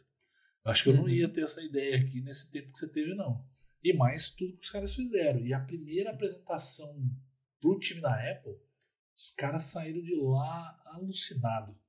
Alucinado. Falou, achamos uma mina de ouro. Os caras fizeram isso em duas semanas, você imagina um mês. O que eles vão fazer?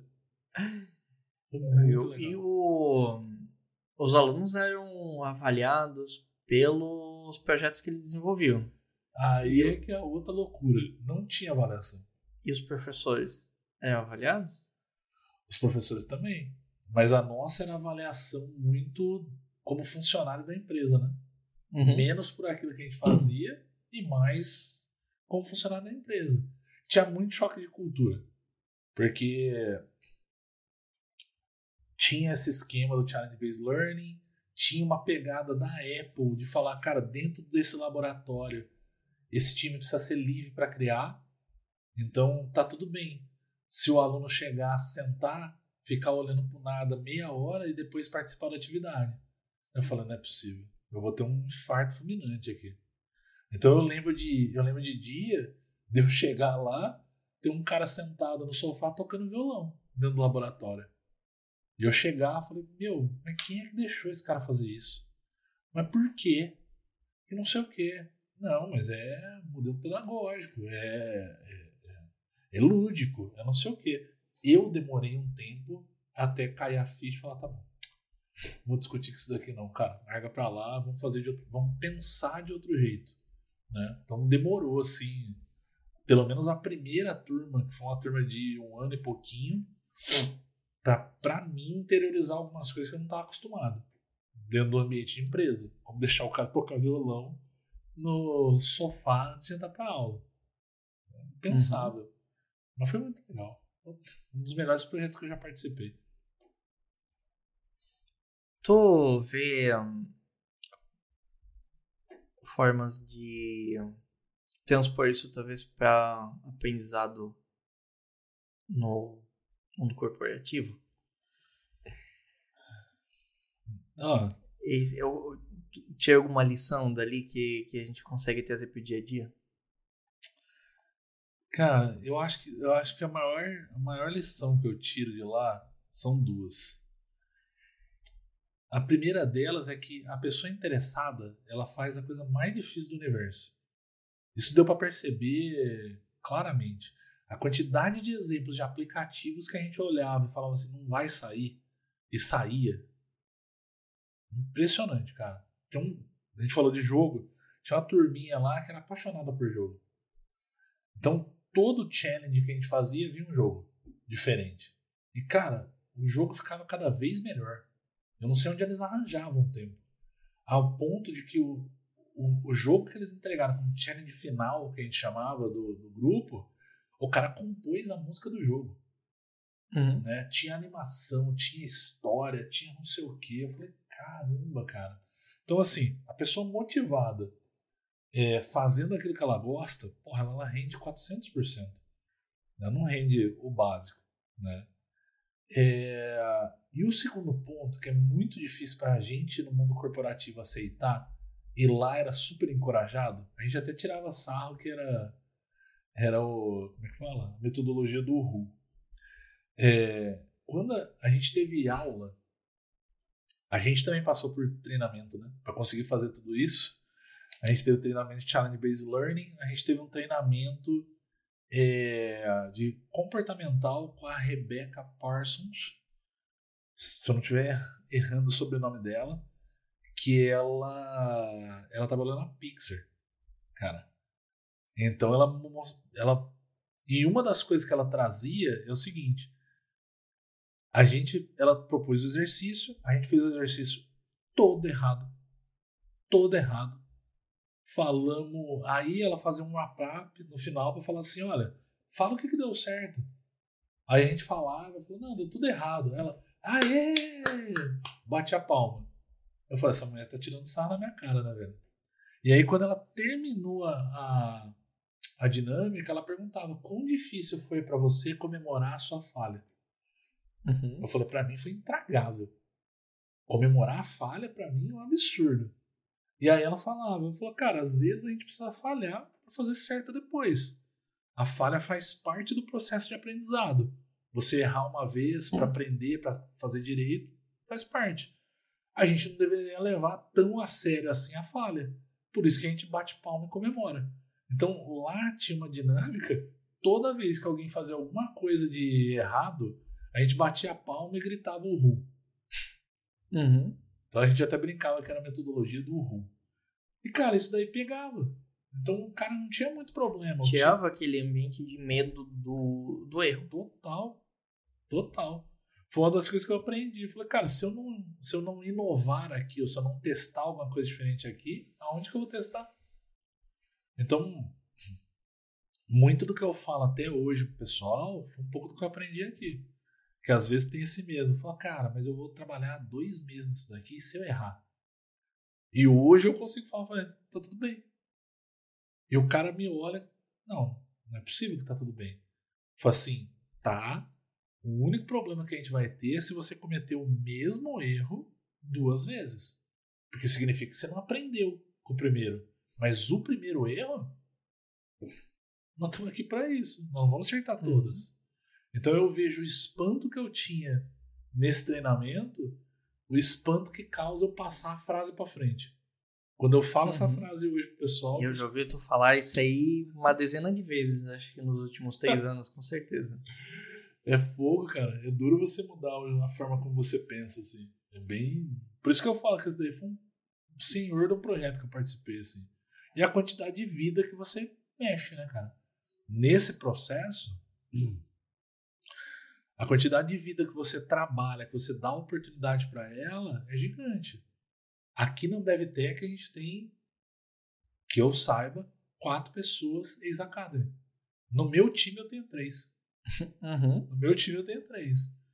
Então não sei se esse pessoal ia seguir carreira, se eles iam fazer isso mesmo, não sei.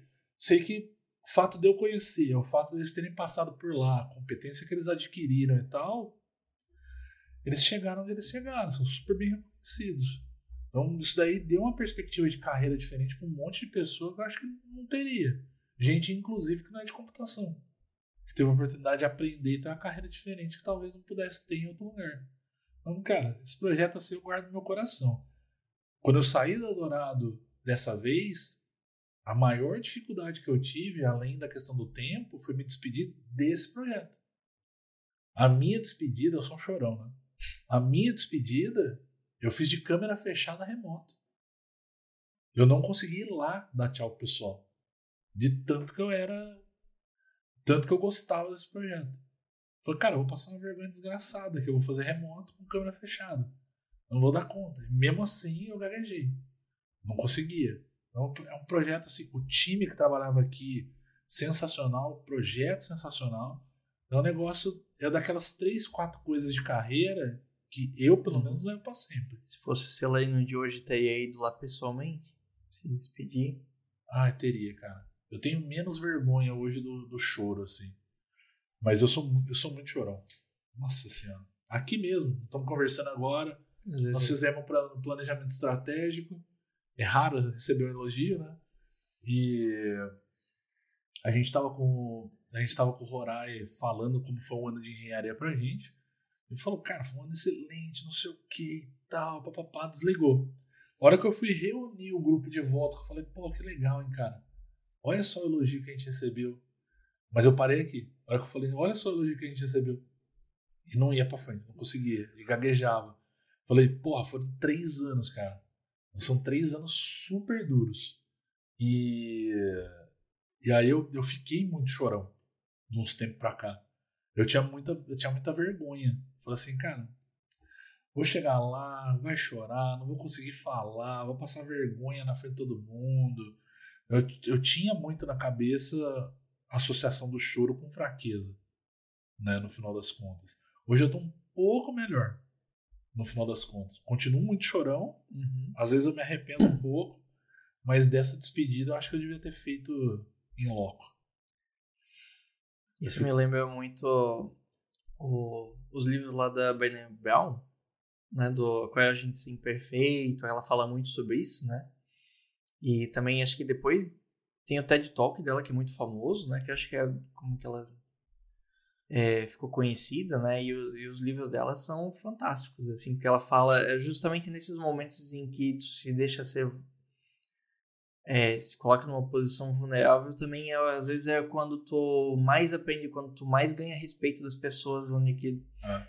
elas vê que é verdadeiro aquilo, é. né? E, e cria um, uma relação boa com todo o time, né? É. O Al Miller, que trabalhava aqui com a gente na BevTech, ele falava muito disso de... Tô falando um monte de nome aqui no final das contas, mas é mais para dar mérito para esse pessoal, né? Mas ele falava muito disso, de de fragilidade, do quanto que demonstrar fragilidade não é sinônimo de fraqueza, e sim talvez sinônimo de empatia. E até de quebrar a barreira com quem está do teu lado e falar, cara, não sou robô não, velho. Uhum. Então talvez a mesma dificuldade que você está tendo, eu tenho também, no final das contas. Então tá tudo bem você ter, tá tudo bem a gente conversar sobre isso. Não precisa ser um, um dogma assim que a gente não vai tocar no assunto e segue a gente gastando uma energia violenta para passar por um negócio que, cara, talvez meu colega do lado tá passando também. Ele falava muito disso de demonstrar fragilidade é bom para todo mundo. A gente não tem que ser máquina, a gente não tem que ser robô. Mas não é um negócio muito fácil, dependendo da sua criação, dependendo das suas experiências, assim, no final do dia, né? Tô... Tava de arquiteto lá há anos no no, Instituto Eldorado, né? Uhum. Foi última nesse projeto. Tu trabalhou por bastante tempo na Apple Developer Academy também, então passou por muita coisa ali. Tu se imaginava CTO mais pra frente? Uma empresa como a Bevtech? Ou isso foi uma coisa? tu planejava assim, não, meu próximo passo de carreira é ser CTO de alguma empresa? Ou tipo uma coisa que uh, conte, foi. Como conta? Como foi isso aí? Quando quando eu decidi sair de lá, eu tava fazendo entrevista, tava conversando em outros lugares e tal. E vários lugares perguntam, né? O que você quer, o que você pensa de carreira. Cara, eu gosto de ser técnico. Mas você não tem um outro sonho? Eu falei, ah, daqui uns 15 anos você é um CTO. Você faz a conta 55 de idade, né? Que era 40 que eu tinha quando eu assumi aqui. E eu botava muito como um sonho distante. Uma coisa distante. Ah, daqui 10 anos, cara. Porque não é, não é fácil. Mas eu sempre fui muito técnico. E aí entra as pessoas que estão em volta. Né? As pessoas que estão em volta, muitas delas, acho que nem por maldade, mas elas te colocam numa caixinha e cabe você sair da caixinha e acreditar nela. Né? Então tinha muita gente que falava assim, pô, cara, você não vai largar essa vida nunca, você gosta, não sei o quê, você tem paciência para fazer isso. E outras pessoas, cara, tinha uma tinha uma moça que trabalhava comigo aqui, a Bia, é, que ela falava, cara, eu acho que você tem que alçar voo maior. Eu falava, ah, Bia, não sei não, hein, cara. Não sei se eu dou certo pra ele. Não, tem capacidade, tem que ir e tal. Mas eu tinha o sonho de estar tá num cargo desse daqui a 10 anos. E aí, de repente, cara, no meio desse monte de entrevista que eu tava fazendo, o Rorai me liga. Né, que é o, é o VP da é o VP da Ambev, da Ambev hoje, né? É, ele falou, cara, não sei se você sabe, mas eu saí da Amazon. Eu falei, porra, cara, você saiu da Amazon. Onde você tá? Não, fui pra Ambev. Eu falei, o quê?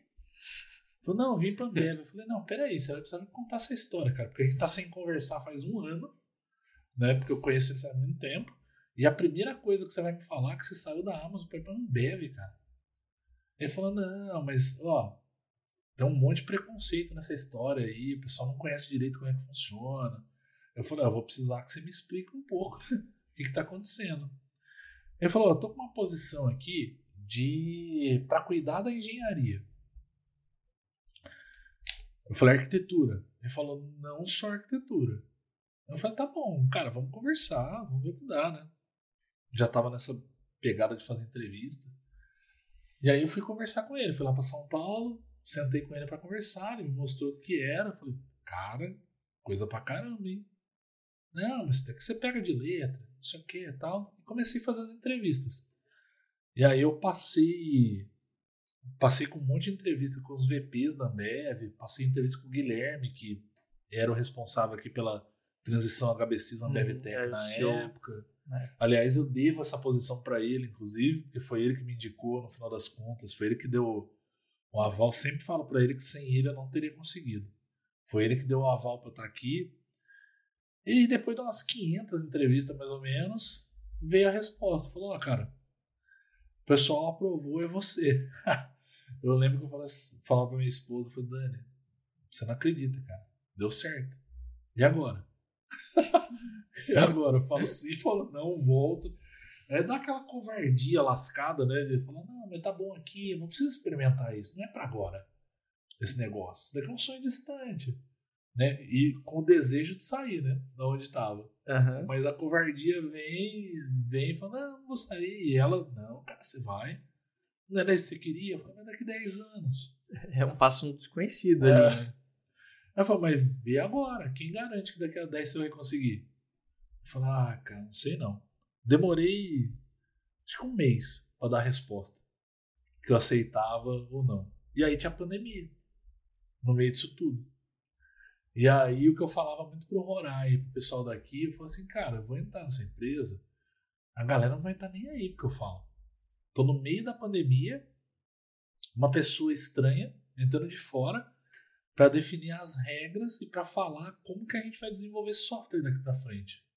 Qual é a chance desse pessoal me dar bola? Acho que vou passar raiva, então mais medo. Aí minha esposa falou: "Não, você vai. Você vai". Eu falei: "Tá bom, então eu vou". Aí vim, entrei no meio da pandemia. Cara, passado três anos assim, no final das contas, acho que o salto foi muito positivo.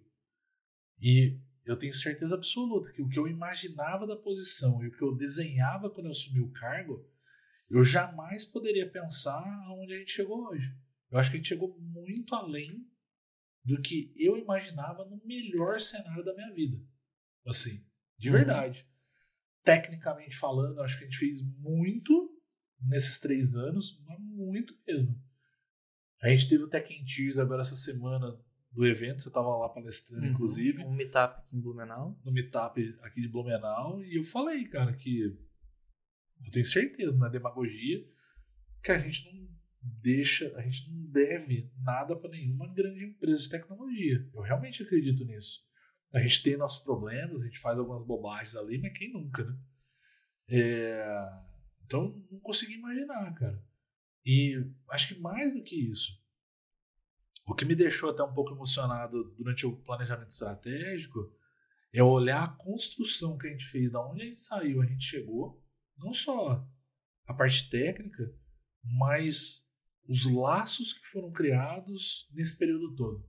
Eu tinha muito medo de como ia ser essa jornada, né? das indisposições que ia ter que criar, é, das brigas que às vezes ia ter que acontecer para chegar no objetivo. Uhum. É, e não queria ser de jeito nenhum as figuras com as quais eu convivi e que eu não achava que deveria ser assim. Uhum. O meu maior medo. E olhando aqui o que a gente construiu, porra, cara, é um resultado sensacional. Eu falo brincando com a minha esposa, eu falei, cara, eu vou pra Blumenau, eu tenho vergonha do jeito que o pessoal me trata. De tão bem tratado que eu sou aqui. O respeito não é a, não é pela função, mas o respeito que o pessoal me trata aqui, a forma como conversa, o jeito que age, é, a forma como aborda, o reconhecimento do trabalho, eu jamais teria desenhado isso daqui com o uhum. resultado que a gente tem hoje. Então, o que mais me orgulha no final do dia não é só o resultado técnico, mas é o, tudo que a gente conseguiu construir em volta. É o desejo de não ter me tornado a pessoa que eu mais uhum. detestava lá atrás, no final das contas, um reconhecimento por toda a construção que a gente fez das pessoas, uhum. no final das e contas. Cultura também.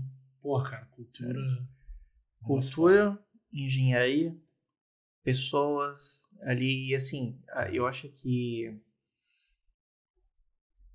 realmente, assim, dos últimos anos a gente vem criando lá uma, um ambiente gostoso, assim, e estava falando de amadurecimento, né, como, como, como companhia, como empresa de tecnologia, né? Sim. E era uma bagunça, né? Três, quatro anos atrás era uma bagunça que tu pegou ali, né? Era. E então, assim, é, é, um medo teu, assim, de, de chegar lá e querer impor um modelo, talvez, assim, que ia é. gerar um monte de desconforto, de, e, tipo, uma coisa meio tirania, assim, tipo, é, é, o, é o contrário do que tu queria, né? Tu queria um, uma coisa positiva, assim, que as pessoas quisessem é, crescer junto, né, com esse, né, esse amadurecimento, né? E eu acho que eu vejo muito isso, sabe? Sim. E é super mérito teu também. Eu tô super, eu tô super feliz, assim, cara, com o que a gente conseguiu. A gente tem, tem dia que é, é dureza, a rotina mata, assim, mas as coisas que a gente construiu, cara, a gente, tá na, a gente terminou hoje, que a gente tá gravando aqui, a gente terminou o planejamento estratégico para 24, né? Pô, que clima massa, cara. Que clima gostoso. Não é só pelo crescimento do time numérico, mas é pelo crescimento do time, a forma como eles lidam com essa cultura de excelência que a gente veio criando. A liberdade de indagar o outro e falar, não concordo com o que você está falando. Acho que não vai gerar valor. Por que a gente não pensa desse jeito? Para mim, que estou acompanhando a discussão ali um pouquinho, um passo para trás, a minha sensação é, independente de quem vai ganhar a discussão ou não, eu falei, cara, fizemos certo. As duas pessoas estão conseguindo discutir. Falei assim, tá ótimo. O resultado a gente vai ver depois, a gente conversa onde a gente vai chegar. Mas é, assim, é um baita de um sonho. Eu não imaginava as coisas que a gente construiu e tudo mais, o relacionamento que criou, a proximidade. Era uma das coisas que eu abominava, cara, essa relação de hierarquia, de não ter proximidade, do cara não falar bom dia, de você não chegar perto. Tudo isso a gente vai conseguindo construir junto, né, no final das contas. Hum, acho que para mim o balanço desses três anos vai ser muito positivo. Isso é muito melhor do que a encomenda. Certeza. Como. Ah, a, tipo, tu chegou, meio que caiu quase de paraquedas ali num, numa empresa gigante, né? É, na época, quando a Ambev comprou o HBCs, tinha 500 funcionários. Durante a pandemia, ali, em questão de um ano e pouco, dobrou, triplicou de tamanho. Hoje está com 2 mil é. pessoas, né? Hum, mas acho que o desafio, assim, de, de um cargo de CTO, também ele varia muito de acordo com o perfil da empresa, né? E aí é uma coisa ser CTO de uma empresa de tecnologia com 30 funcionários, uma startup que está começando. É. Outra coisa é uma empresa com 100, com mil, 10 mil, é. né? Ah, deu medo muito oh. no começo. o medo, o medo eu tenho do dia que eu tomei a decisão de sair do outro emprego para cá. Não só porque eram 15 anos na outra empresa, mas tem toda a mística também em volta do que você fazia. Pô, eu tô trabalhando para Apple. Acho que não dá para ter um, um degrau maior que esse, né? No final das contas. Vou sair? no final das contas. Eu estava trabalhando, inclusive, nessa época, a gente tinha conquistado é, o direito ou o privilégio, no final das contas, de desenvolver produtos para a Apple também. A gente tinha células lá dentro que a gente desenvolvia os produtos que saem por aí, no final das contas, nos dispositivos dele. Então, cara, eu, uhum. eu, era o meu sonho, sempre foi. Então, deu medo na hora de sair, deu medo monstro do salto, porque era uma atividade completamente diferente que eu estava fazendo que me pediram para fazer aqui. Deu medo de falhar miseravelmente e ter que dar um passo para trás. Passo para trás, mas é, é, se arrepender do movimento né, que foi feito. E aí, para quem tem família no final das contas, você tem um sentimento meio de derrota também, de eu coloquei minha família nessa, né? De falar, cara, se der tudo errado, eu fiz um salto, tava bem ou mal, tava estável. Medo de dar um salto além, né, além do que consegue. Era o meu maior medo, cara. Falei, será que eu tô preparado? Será que vai dar certo? Se eu chegar lá na pandemia ninguém dá bola porque eu tô falando, porque eu não vou poder sair fazendo. Eu vou ter que ter gente que confia naquilo que a gente tá fazendo para fazer junto comigo. O medo, cara, faz parte do. Assim, acho que menos medo agora mais sedimentado e tal. Mas eu tenho, eu tenho muita receio das coisas que eu não enfrentei ainda. Então, tem muito, para mim, tem muito desafio que eu não tinha conhecimento. Parte financeira, talvez talvez eu faça bem ela hoje pelo medo que eu tenho de errar a uhum. vírgula num centavo lá e por causa de um erro financeiro meu refletir numa demissão de uma pessoa.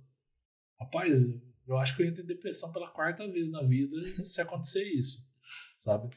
Então, tem muito desafio, cara. É, é assim, esses desafios mais burocráticos, vamos dizer, é o que eu mais tenho medo.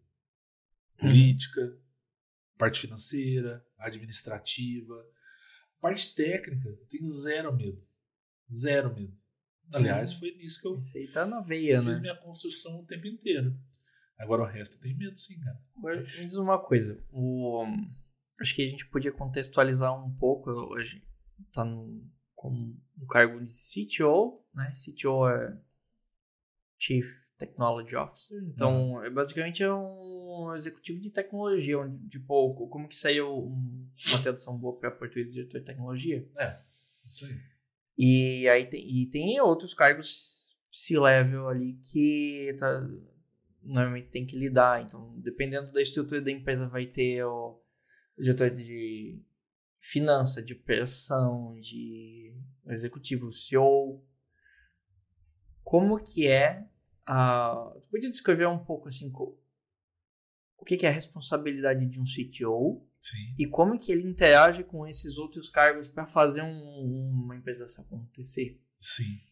É, o que, que aconteceu, né? Quando eu vim para cá, era HBCs ainda. Então eu vim como CTO da HBCs. Quando a gente fez a mudança de identidade, ficou o CTO da Ambevtech. Meu cargo hoje, mesmo de verdade, se for analisar ali na, na ponta do lápis, é semelhante a um VP de engenharia, alguma coisa assim. Então, um diretor de engenharia.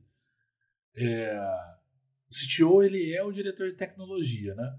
Mas hoje, quando a gente olha Ambev, o, o Horai é o vice-presidente de tecnologia, ele é conhecido como CTO da Ambev e eu sou conhecido como CTO da AmbevTech.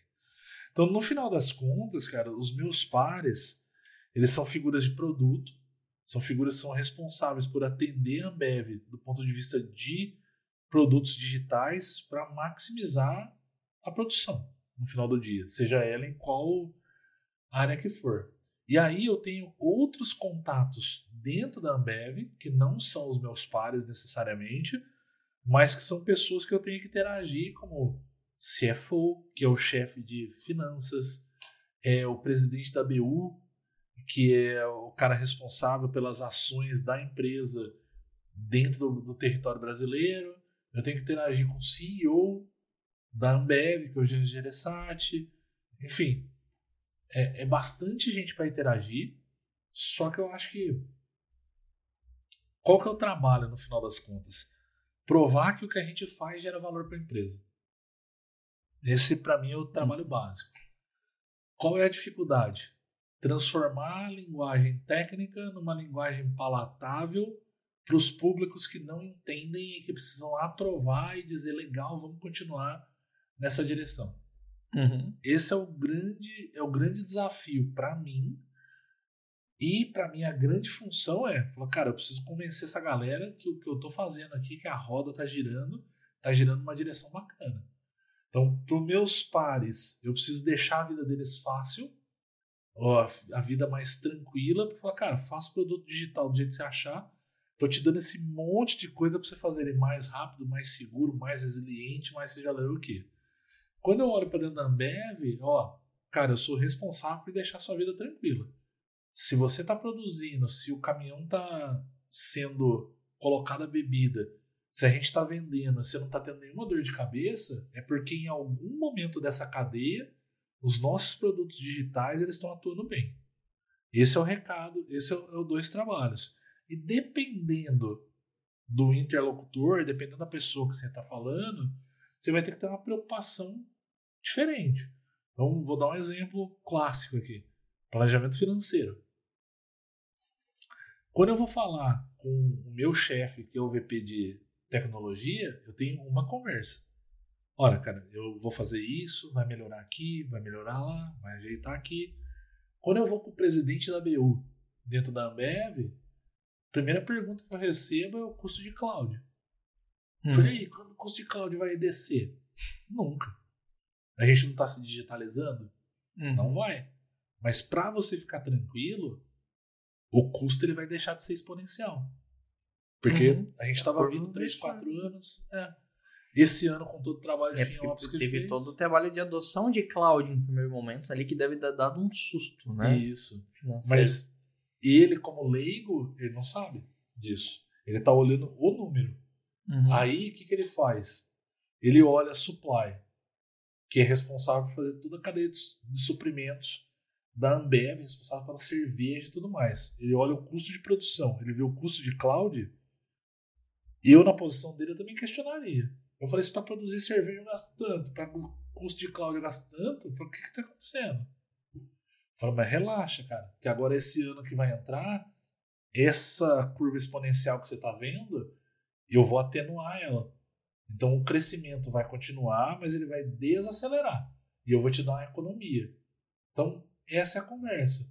Quando eu vou com o CEO da empresa, dependendo do assunto, eu tenho que contextualizar ele sobre o que é aquilo lá tecnicamente uhum. e colocar numa linguagem, numa forma que ele consiga fazer os paralelos dele, para ele conseguir entender que a gente está indo na direção correta.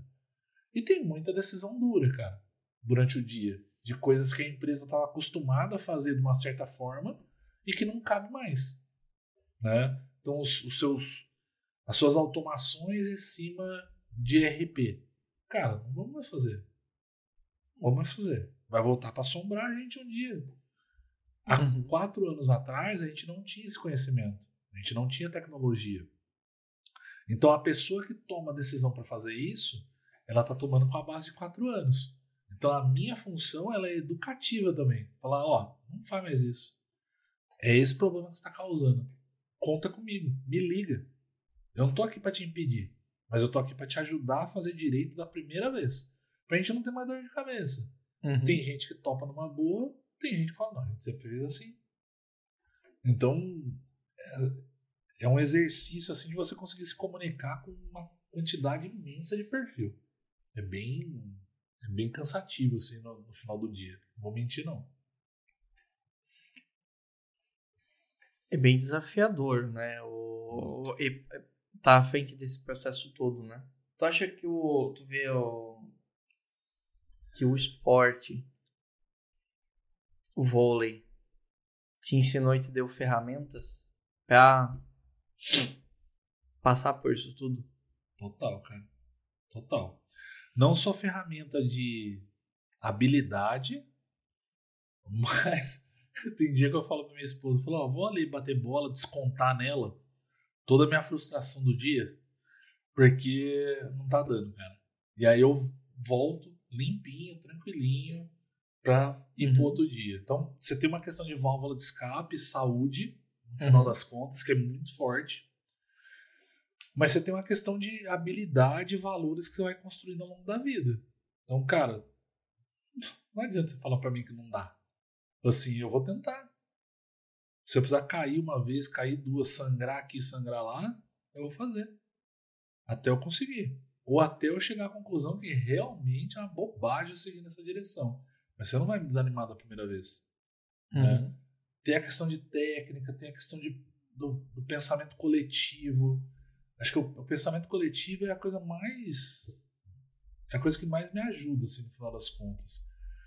Porque. E também da capa, e acho que a outra coisa é a capacidade de tomar decisões de maneira rápida, exercitando cenários. Porque quando a gente vai jogar num determinado nível, você vai atacar uma bola no final das contas, você tem um monte de possibilidade. Posso fazer um ataque aqui na minha direção, posso fazer um ataque para lá, posso fazer uma largada mais curta, posso tentar usar a mão do bloqueio, posso tentar jogar lá atrás. Só que tudo isso que eu tô falando aqui, facinho, facinho, eu tenho uma fração de um segundo para decidir o que eu vou fazer. Então eu acho que esse pensamento crítico, essa capacidade de exercitar cenário, ela me ajudou muito. E essa convivência em grupo também. Uhum. Principalmente, cara, porque é muito fácil você estando na frente das coisas, você tomar decisões sem envolver os outros. Ou sem perguntar o que o outro acha, no final das contas. E por ter sido capitão durante muito tempo, quase todo o tempo jogando, uma das coisas que eu aprendi foi perguntar o que o outro acha. Parece uma uhum. coisa ridícula. Falei, mas é, o que, que você acha se a gente fizer isso, cara? Ir para essa direção. Então você está incluindo a pessoa, você está ouvindo um pensamento diferente, você está tratando rota de colisão, você tem muita personalidade diferente ali dentro. Uhum. Isso é outra coisa que me, me ajudou demais da conta também, cara. É muito perfil diferente para lidar. E o, o esporte ele ajudou. Que é a tua realidade diária, né? É. E jogando é assim também, cara. Você tem o cara estourado, você tem o cara que não tá nem aí pra nada, você tem o cara que é mais na sua linha, você tem o cara ultra competitivo, você tem a pessoa é, que tá ali, mas tá tudo bem. Então, não uhum. vai adiantar eu gritar com a pessoa que não tá nem aí pra nada. Eu tenho que arranjar um desafio para ela. A pessoa que é ultra competitiva não precisa arranjar desafio. Eu não preciso falar para ela, porque qualquer coisa que eu vou falar eu inflamo ela. Uhum. Ela vai ter o resultado oposto. Então eu aprendi bastante assim a, a lidar com um perfil diferente. Uhum. Então, tanto a época de esporte, as técnicas que eu acabei aprendendo durante o tempo da Apple, os treinamentos e tudo mais, é o, é o que mais me ajuda hoje, essa capacidade de traçar perfil e se adaptar a público diferente, sem perder os valores. Uhum. É, é, é, isso uma que eu pegada... acho. O Miguel Nicoleles, conhece o neurocientista brasileiro bem famoso, que ele, ele diz assim, tem, tem uma pesquisa que eles fizeram que com times de esporte, né? E times que se dão uh, normalmente times vencedores se tu colocar os eletrodos, né, e acompanhar durante o jogo, tu vê que as ondas cerebrais das pessoas sincronizam. Tipo, eles estão em harmonia, né? Mesmo sendo, que nem tu comentou, 10 perfis diferentes ali envolvidos, é, sincronizar o time seria, é, tipo, é uma forma de tu ter a máxima performance ali daquele grupo. Uhum. Né? E cada grupo vai ser uma coisa. E aí, justamente, o trabalho do capitão, o trabalho do diretor é sincronizar o time, né? Criar essa harmonia, né? E, e tá sincronizado não significa pensar igual, né? Mas significa talvez conseguir conversar e trocar ideia, ter aquele ambiente onde que, ó, as ideias fluem. Sim. Né? E eu acho que me parece que como à frente de um, tipo estar à frente de um time de tecnologia é muito isso. É permitir que as ideias fluam, né? E que haja discussão, que nem tu estava comentando ali, ó, a, a evolução talvez que a gente está tendo, né? De conseguir conversar e expor o que não tá certo, aquilo que tá incomodando e. E. Vamos chegar juntos no, no, no solução e a gente vai chegar todo mundo do outro lado, né? Sim. Eu acho que esse é o. O grande desafio, né? É. É um exercício super difícil, cara. Lidar, lidar com pessoas é super complicado. Porque não é só perfil, né? Você tem um estado de espírito da pessoa, dificuldade que ela está vivendo, problema que ela está tendo. Você nunca sabe se você está lidando só com o perfil dela ou se você está lidando com as frustrações do dia, com os problemas pessoais, com as dificuldades que ela está passando de alguma forma. É, é bem complicado. Para mim, a parte mais complicada do meu dia, eu, eu, eu brinco com a minha esposa, inclusive, que a parte mais gostosa do meu dia é a ciência de foguete. Vamos falar de sistema distribuído, vamos falar de teste de mutação, vamos falar de A generativa. Cara, isso daí é a parte fácil. A parte difícil é fazer com que essa galera é, ela esteja convencida que é para essa direção que a gente tem que ir. Deixar esse pessoal satisfeito. Não por causa deles, mas é que é um exercício super difícil, assim, você trabalhar em grupo bem trabalhado. É, é muita gente diferente, é muita muita variável. Assim, é a parte mais difícil, com certeza. Tem um algum livro que tu leu recentemente assim que fez uma grande diferença pra ti? Ai, cara, eu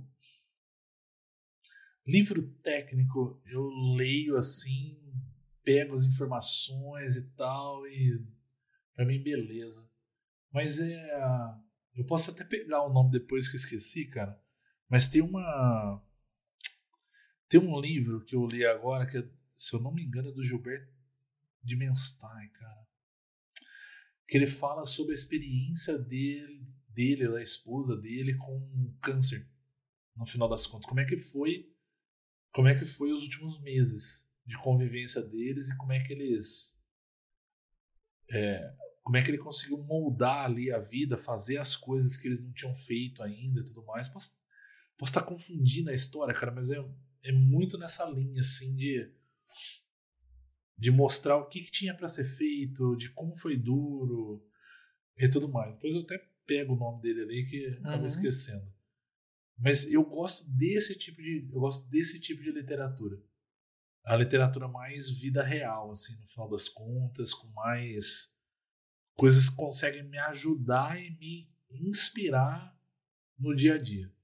Eu sou uhum. menos sobre os, os, técnicos e mais sobre os inspiracionais, assim, de vida real. Gosto de ficção e tal, mas esses de vida real são os que eu mais gosto no final das contas. Só que você já percebeu que eu tenho uma dificuldade de memória tremenda, né? Uhum. Não, mas depois a gente tá pega o, o, coloca na, na descrição do vídeo aqui, Sim. ó, mas é um livro, é um livro bem legal, cara. Porque é a vida como ela é, né? No uhum. final das contas. Hum. Se. Um, tem, às vezes, muitos arquitetos, né? Que talvez é, vislumbram a possibilidade de trabalhar como CTO um dia. Talvez alguns estão pensando para daqui a 10 anos, né? Mas pode ser que seja semana que vem né, pelo já viu que né, as coisas são são imprevisíveis, né? Sim. É, como que o que tipo de, de skills uma pessoa que está numa carreira técnica normalmente, né, que lida bastante com pessoas também, mas ainda não é, é, é ainda é um desafio mais pezinho no técnico. Como que tipo de habilidades esse pessoal deveria talvez é, buscar desenvolver se for talvez esse o sonho. Ou quiser oportunizar, né? Bater uma oportunidade dessa na porta, às vezes é bom se preparar antes, né? É, uma boa pergunta. Cara, comunicação é número um para mim. Certeza. Na, no negócio da Apple, de novo, tinha um negócio, cara, que era sensacional que os caras conseguiam fazer é, quando eles vinham para falar com a gente, eles tinham um, um discurso. É, não era um discurso artificial, era um discurso casado, calmo, tranquilo. Só que a impressão que a gente tinha é que no final do discurso, se ele tivesse falando pra gente, beleza, bora, vamos pular daquela ponte, tenho certeza que 10 pulavam com ele. Eu não tenho dúvida nenhuma do jeito que ele conseguia construir o discurso. Então, uma das coisas que eu acho que é fundamental é a comunicação. É como é que você consegue abarcar as pessoas de maneira não artificial é, e dar clareza para elas. Sabe? Uhum. Você dá inspiração no final das contas, comunicar as coisas do jeito que elas são, de maneira clara, para não ter muita dúvida. Você falou da AmbevTech no começo, a gente é mais de duas mil pessoas. A gente faz reuniões mensais para todas as, as, pessoas. Então a probabilidade de alguém pegar alguma coisa que eu disse e distorcer, e não é por maldade, é porque entendeu errado, ela é gigantesca. Gigantesca. Num público de duas mil pessoas. Uhum. Então a maior, maior preocupação que eu tenho e preparação que eu tenho é com comunicação. Esse é o primeiro ponto. Segundo ponto é pensamento estratégico. Pensamento estratégico é aonde eu estou, aonde eu quero chegar, como é que eu vou fazer para chegar lá com os recursos que eu tenho. Porque não é sobre ter verba. Você pode ter verba infinita, contratar 800 mil pessoas e não chegar em lugar nenhum. Uhum. Então, usar os recursos bem usado, sabendo a direção que você vai seguir, para mim é essencial. É o que ajudou muito a gente nessa jornada. Estou saindo daqui, estou chegando aqui, fazendo uhum. isso por causa disso. E aí a comunicação vem porque eu não faço nada sozinho. Então eu tenho que convencer essas duas mil pessoas que, cara, essa daqui é a melhor direção que a gente vai. Uhum. E quiçá essa pessoa num corredor repetir o que eu disse. Aí é a glória. Se essa pessoa. Deve ser uma felicidade, né? Nossa, cara. Eu lembro ter um feedback da. Eu lembro ter um feedback da Karina, que tá em outra unidade hoje, mas trabalhava aqui com o Tech. Ela falava assim, ela falou assim pra mim: seus arquitetos são insuportáveis. Eu falei, já preocupado, falei, mas o que, que eles fizeram, cara? Não, eu falo com um, ele tem um discurso. Ele fala com outro, ele tem o mesmo discurso. Eu falei, mas peraí, eu não entendi, porque para mim isso daqui é elogio. É, mas é isso que eu tô falando, eles são insuportáveis de tão alinhados que eles estão. Fala, cara, glória a Deus, conseguimos, conseguimos o objetivo. Então, para mim, isso daqui é essencial. Uhum. E o último ponto, cara, que é muito pessoal meu. Não esquecer de onde você saiu, velho. Não esquece de onde você saiu. É muito fácil numa subida de carreira, numa posição diferente que você tem, você esquecer de onde você saiu e querer fazer coisa que não é você. Não está condizente com seus valores, mas que por algum motivo você achou que deveria fazer. Então, hum. o que eu falo sempre para minha esposa, falo para quem convive comigo, o Fernando, o Celarino, que está em casa, hum. é o mesmo que trabalha. O que chora na quarta-feira é o que chora em casa. O que fala coisa que nem deveria, que é super sincero, é o que faz em casa, é o que faz no trabalho. Não uhum. tem diferença, cara. Então, isso é super importante se manter autêntico nesse, nesse processo aí, porque senão tem um risco de se perder. É assim que eu sou, cara. Então, assim, do meu, para mim, como valor, é essencial ser transparente claro, direto ao ponto. Cara, não ter. É, pedir desculpa, fiz bobagem, desculpa, perdão, não era isso que eu queria fazer, não é nessa direção, porque é o que eu gostaria que fizesse comigo no final do dia. Então, eu acho que esse tipo de coisa aqui, ele gera proximidade no final do dia. Ele gera empatia com quem está contigo. Fala, cara, não estou falando com a máquina, não estou falando com a entidade. Estou falando com uma pessoa igualzinha a mim no final das contas, que tem problemas iguais aos meus, pensa talvez diferente ali, mas cara, eu posso encostar nessa pessoa e conversar com ela numa boa. Isso facilita muito o trabalho no dia a dia, porque muito do nosso trabalho é pegar a percepção de lugares onde talvez você não tenha tanto acesso, transformar a percepção em ação. Se eu não atingo essa galera, se eu não tenho diálogo com ela, como é que eu vou pegar a informação? Como é que essa pessoa vai se sentir confortável em falar comigo? Então, ser ser você, ser aderente aos seus valores, não agir de uma forma com e de outra forma com outra, é para mim assim, de novo, faz parte da minha experiência ruim de começo de carreira, mas me serviu para falar, cara, não é aquilo. Não é aquilo. Então você pode ficar bravo comigo porque eu sou excessivamente transparente. Você pode ficar bravo comigo porque eu sou chorão. Você pode ser bravo comigo por qualquer outra coisa. Mas você não vai ser bravo comigo porque eu te apunhalo pelas costas. Porque esse daqui não sou eu. Uhum. Não vai ser porque eu menti para você. Porque mentir eu não vou mentir. Então eu prefiro que você fique bravo com as características aderentes aos meus valores do que você se sinta traído em algum momento por alguma coisa que não é meu. Assim, isso vale para qualquer posição, cara. Não esquece de onde você saiu. Não esquece das pessoas que te ajudaram a chegar lá. Não esquece das pessoas que são contra-exemplo. É elas que você quer ser? Não, não é. É longe uhum. disso. Então, eu pessoalmente levo muito disso, cara. Porque uma parte é skill. A outra parte é o que você é, os valores que você faz e o legado que você cria. Você falou de despedida lá do, do Eldorado. Eu faria diferente o dia que eu não estiver mais na Bevtech, por exemplo. Mas eu tenho certeza que pelos laços que foram construídos, a forma que a gente foi, rapaz, acho que eu vou me desidratar. Assim, tenho certeza. E esse é o barato, é assim que eu sou. Uhum. Eu me apego os lugares que eu tô. Eu não tenho que ter vergonha disso. É assim que eu sou, cara. Então, eu era assim quando eu era desenvolvedor, eu era assim, eu sou assim na posição que eu tô agora. Para mim é a grande diferença, assim. E.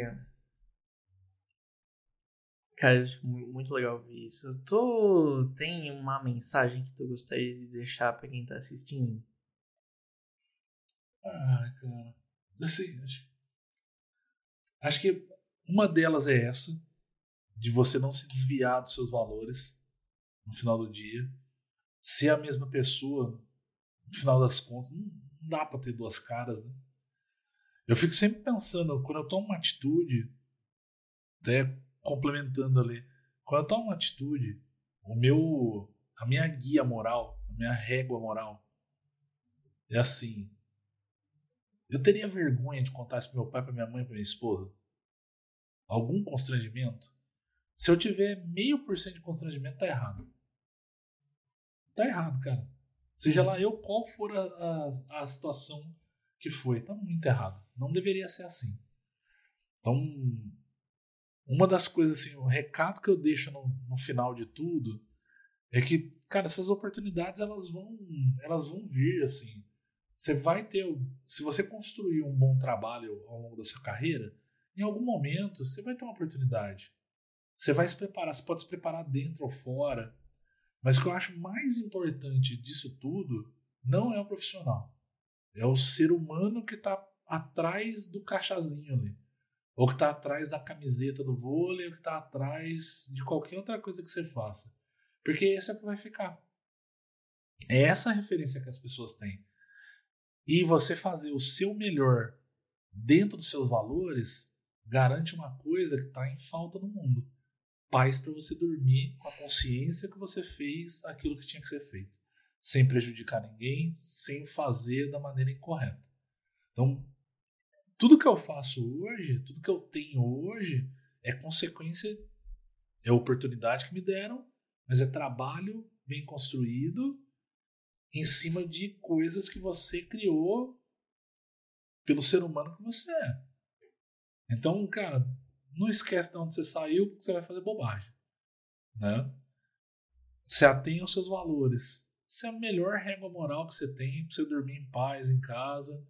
E, cara, essa paz de você chegar em casa é, falar, pô, por mais que eu esteja cansado, mas eu fiz o certo. Eu não tenho vergonha em compartilhar nada com a minha esposa.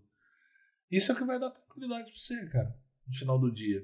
O emprego é passageiro, em algum momento você vai mudar, você vai sair, vão te mandar embora, por uma questão ou por outra, mas família não é, valores não, não são. É isso que faz minha roda girar assim no final do dia. Então, pode ter a oportunidade que você quiser. Tomara que você tenha todas as oportunidades que você mereça. Mas, cara, final do dia é família e valor. Assim. E família, não me entendam mal como, como a forma que vem sendo veiculado família e tudo mais. Entenda a família do jeito que você achar. A pessoa que você presta conta quando você volta para casa no final do dia. Então, cara, se tiver seu esposo, sua esposa, seu filho, tanto faz. No meu caso, é a minha esposa. Então, voltar para casa, ter a consciência tranquila das coisas que a gente constrói junto para chegar onde a gente chegou, grande recado que eu posso dar é se apegue a isso e não ao título do seu trabalho. O título do seu trabalho vai passar. A pessoa com quem você constrói sua vida, os valores que você constrói a sua vida também junto com ela, esse vai voltar para te cobrar uma hora. E aí você não vai dormir. É, para mim é simples dessa forma. Pudesse deixar uma dica, é isso. Tenha paz para dormir à noite. O resto, cara, nós vamos correndo atrás. Muito obrigado, Celene. Imagina, cara, eu que agradeço. Quer onde que o pessoal te encontra? LinkedIn da vida, F Celarino, no final das contas. E dali a gente pode, pode conversar. A minha rede social é, é fechada, só tem as fotos ali de, de família, então o melhor lugar é o, é o LinkedIn. É o LinkedIn mesmo. É o LinkedIn. F Celarino. Muito obrigado, Celarino. Valeu, cara. Eu que agradeço Amei a oportunidade. Obrigado. Vamos voltar, quem sabe, no futuro. Vamos. Vamos lá.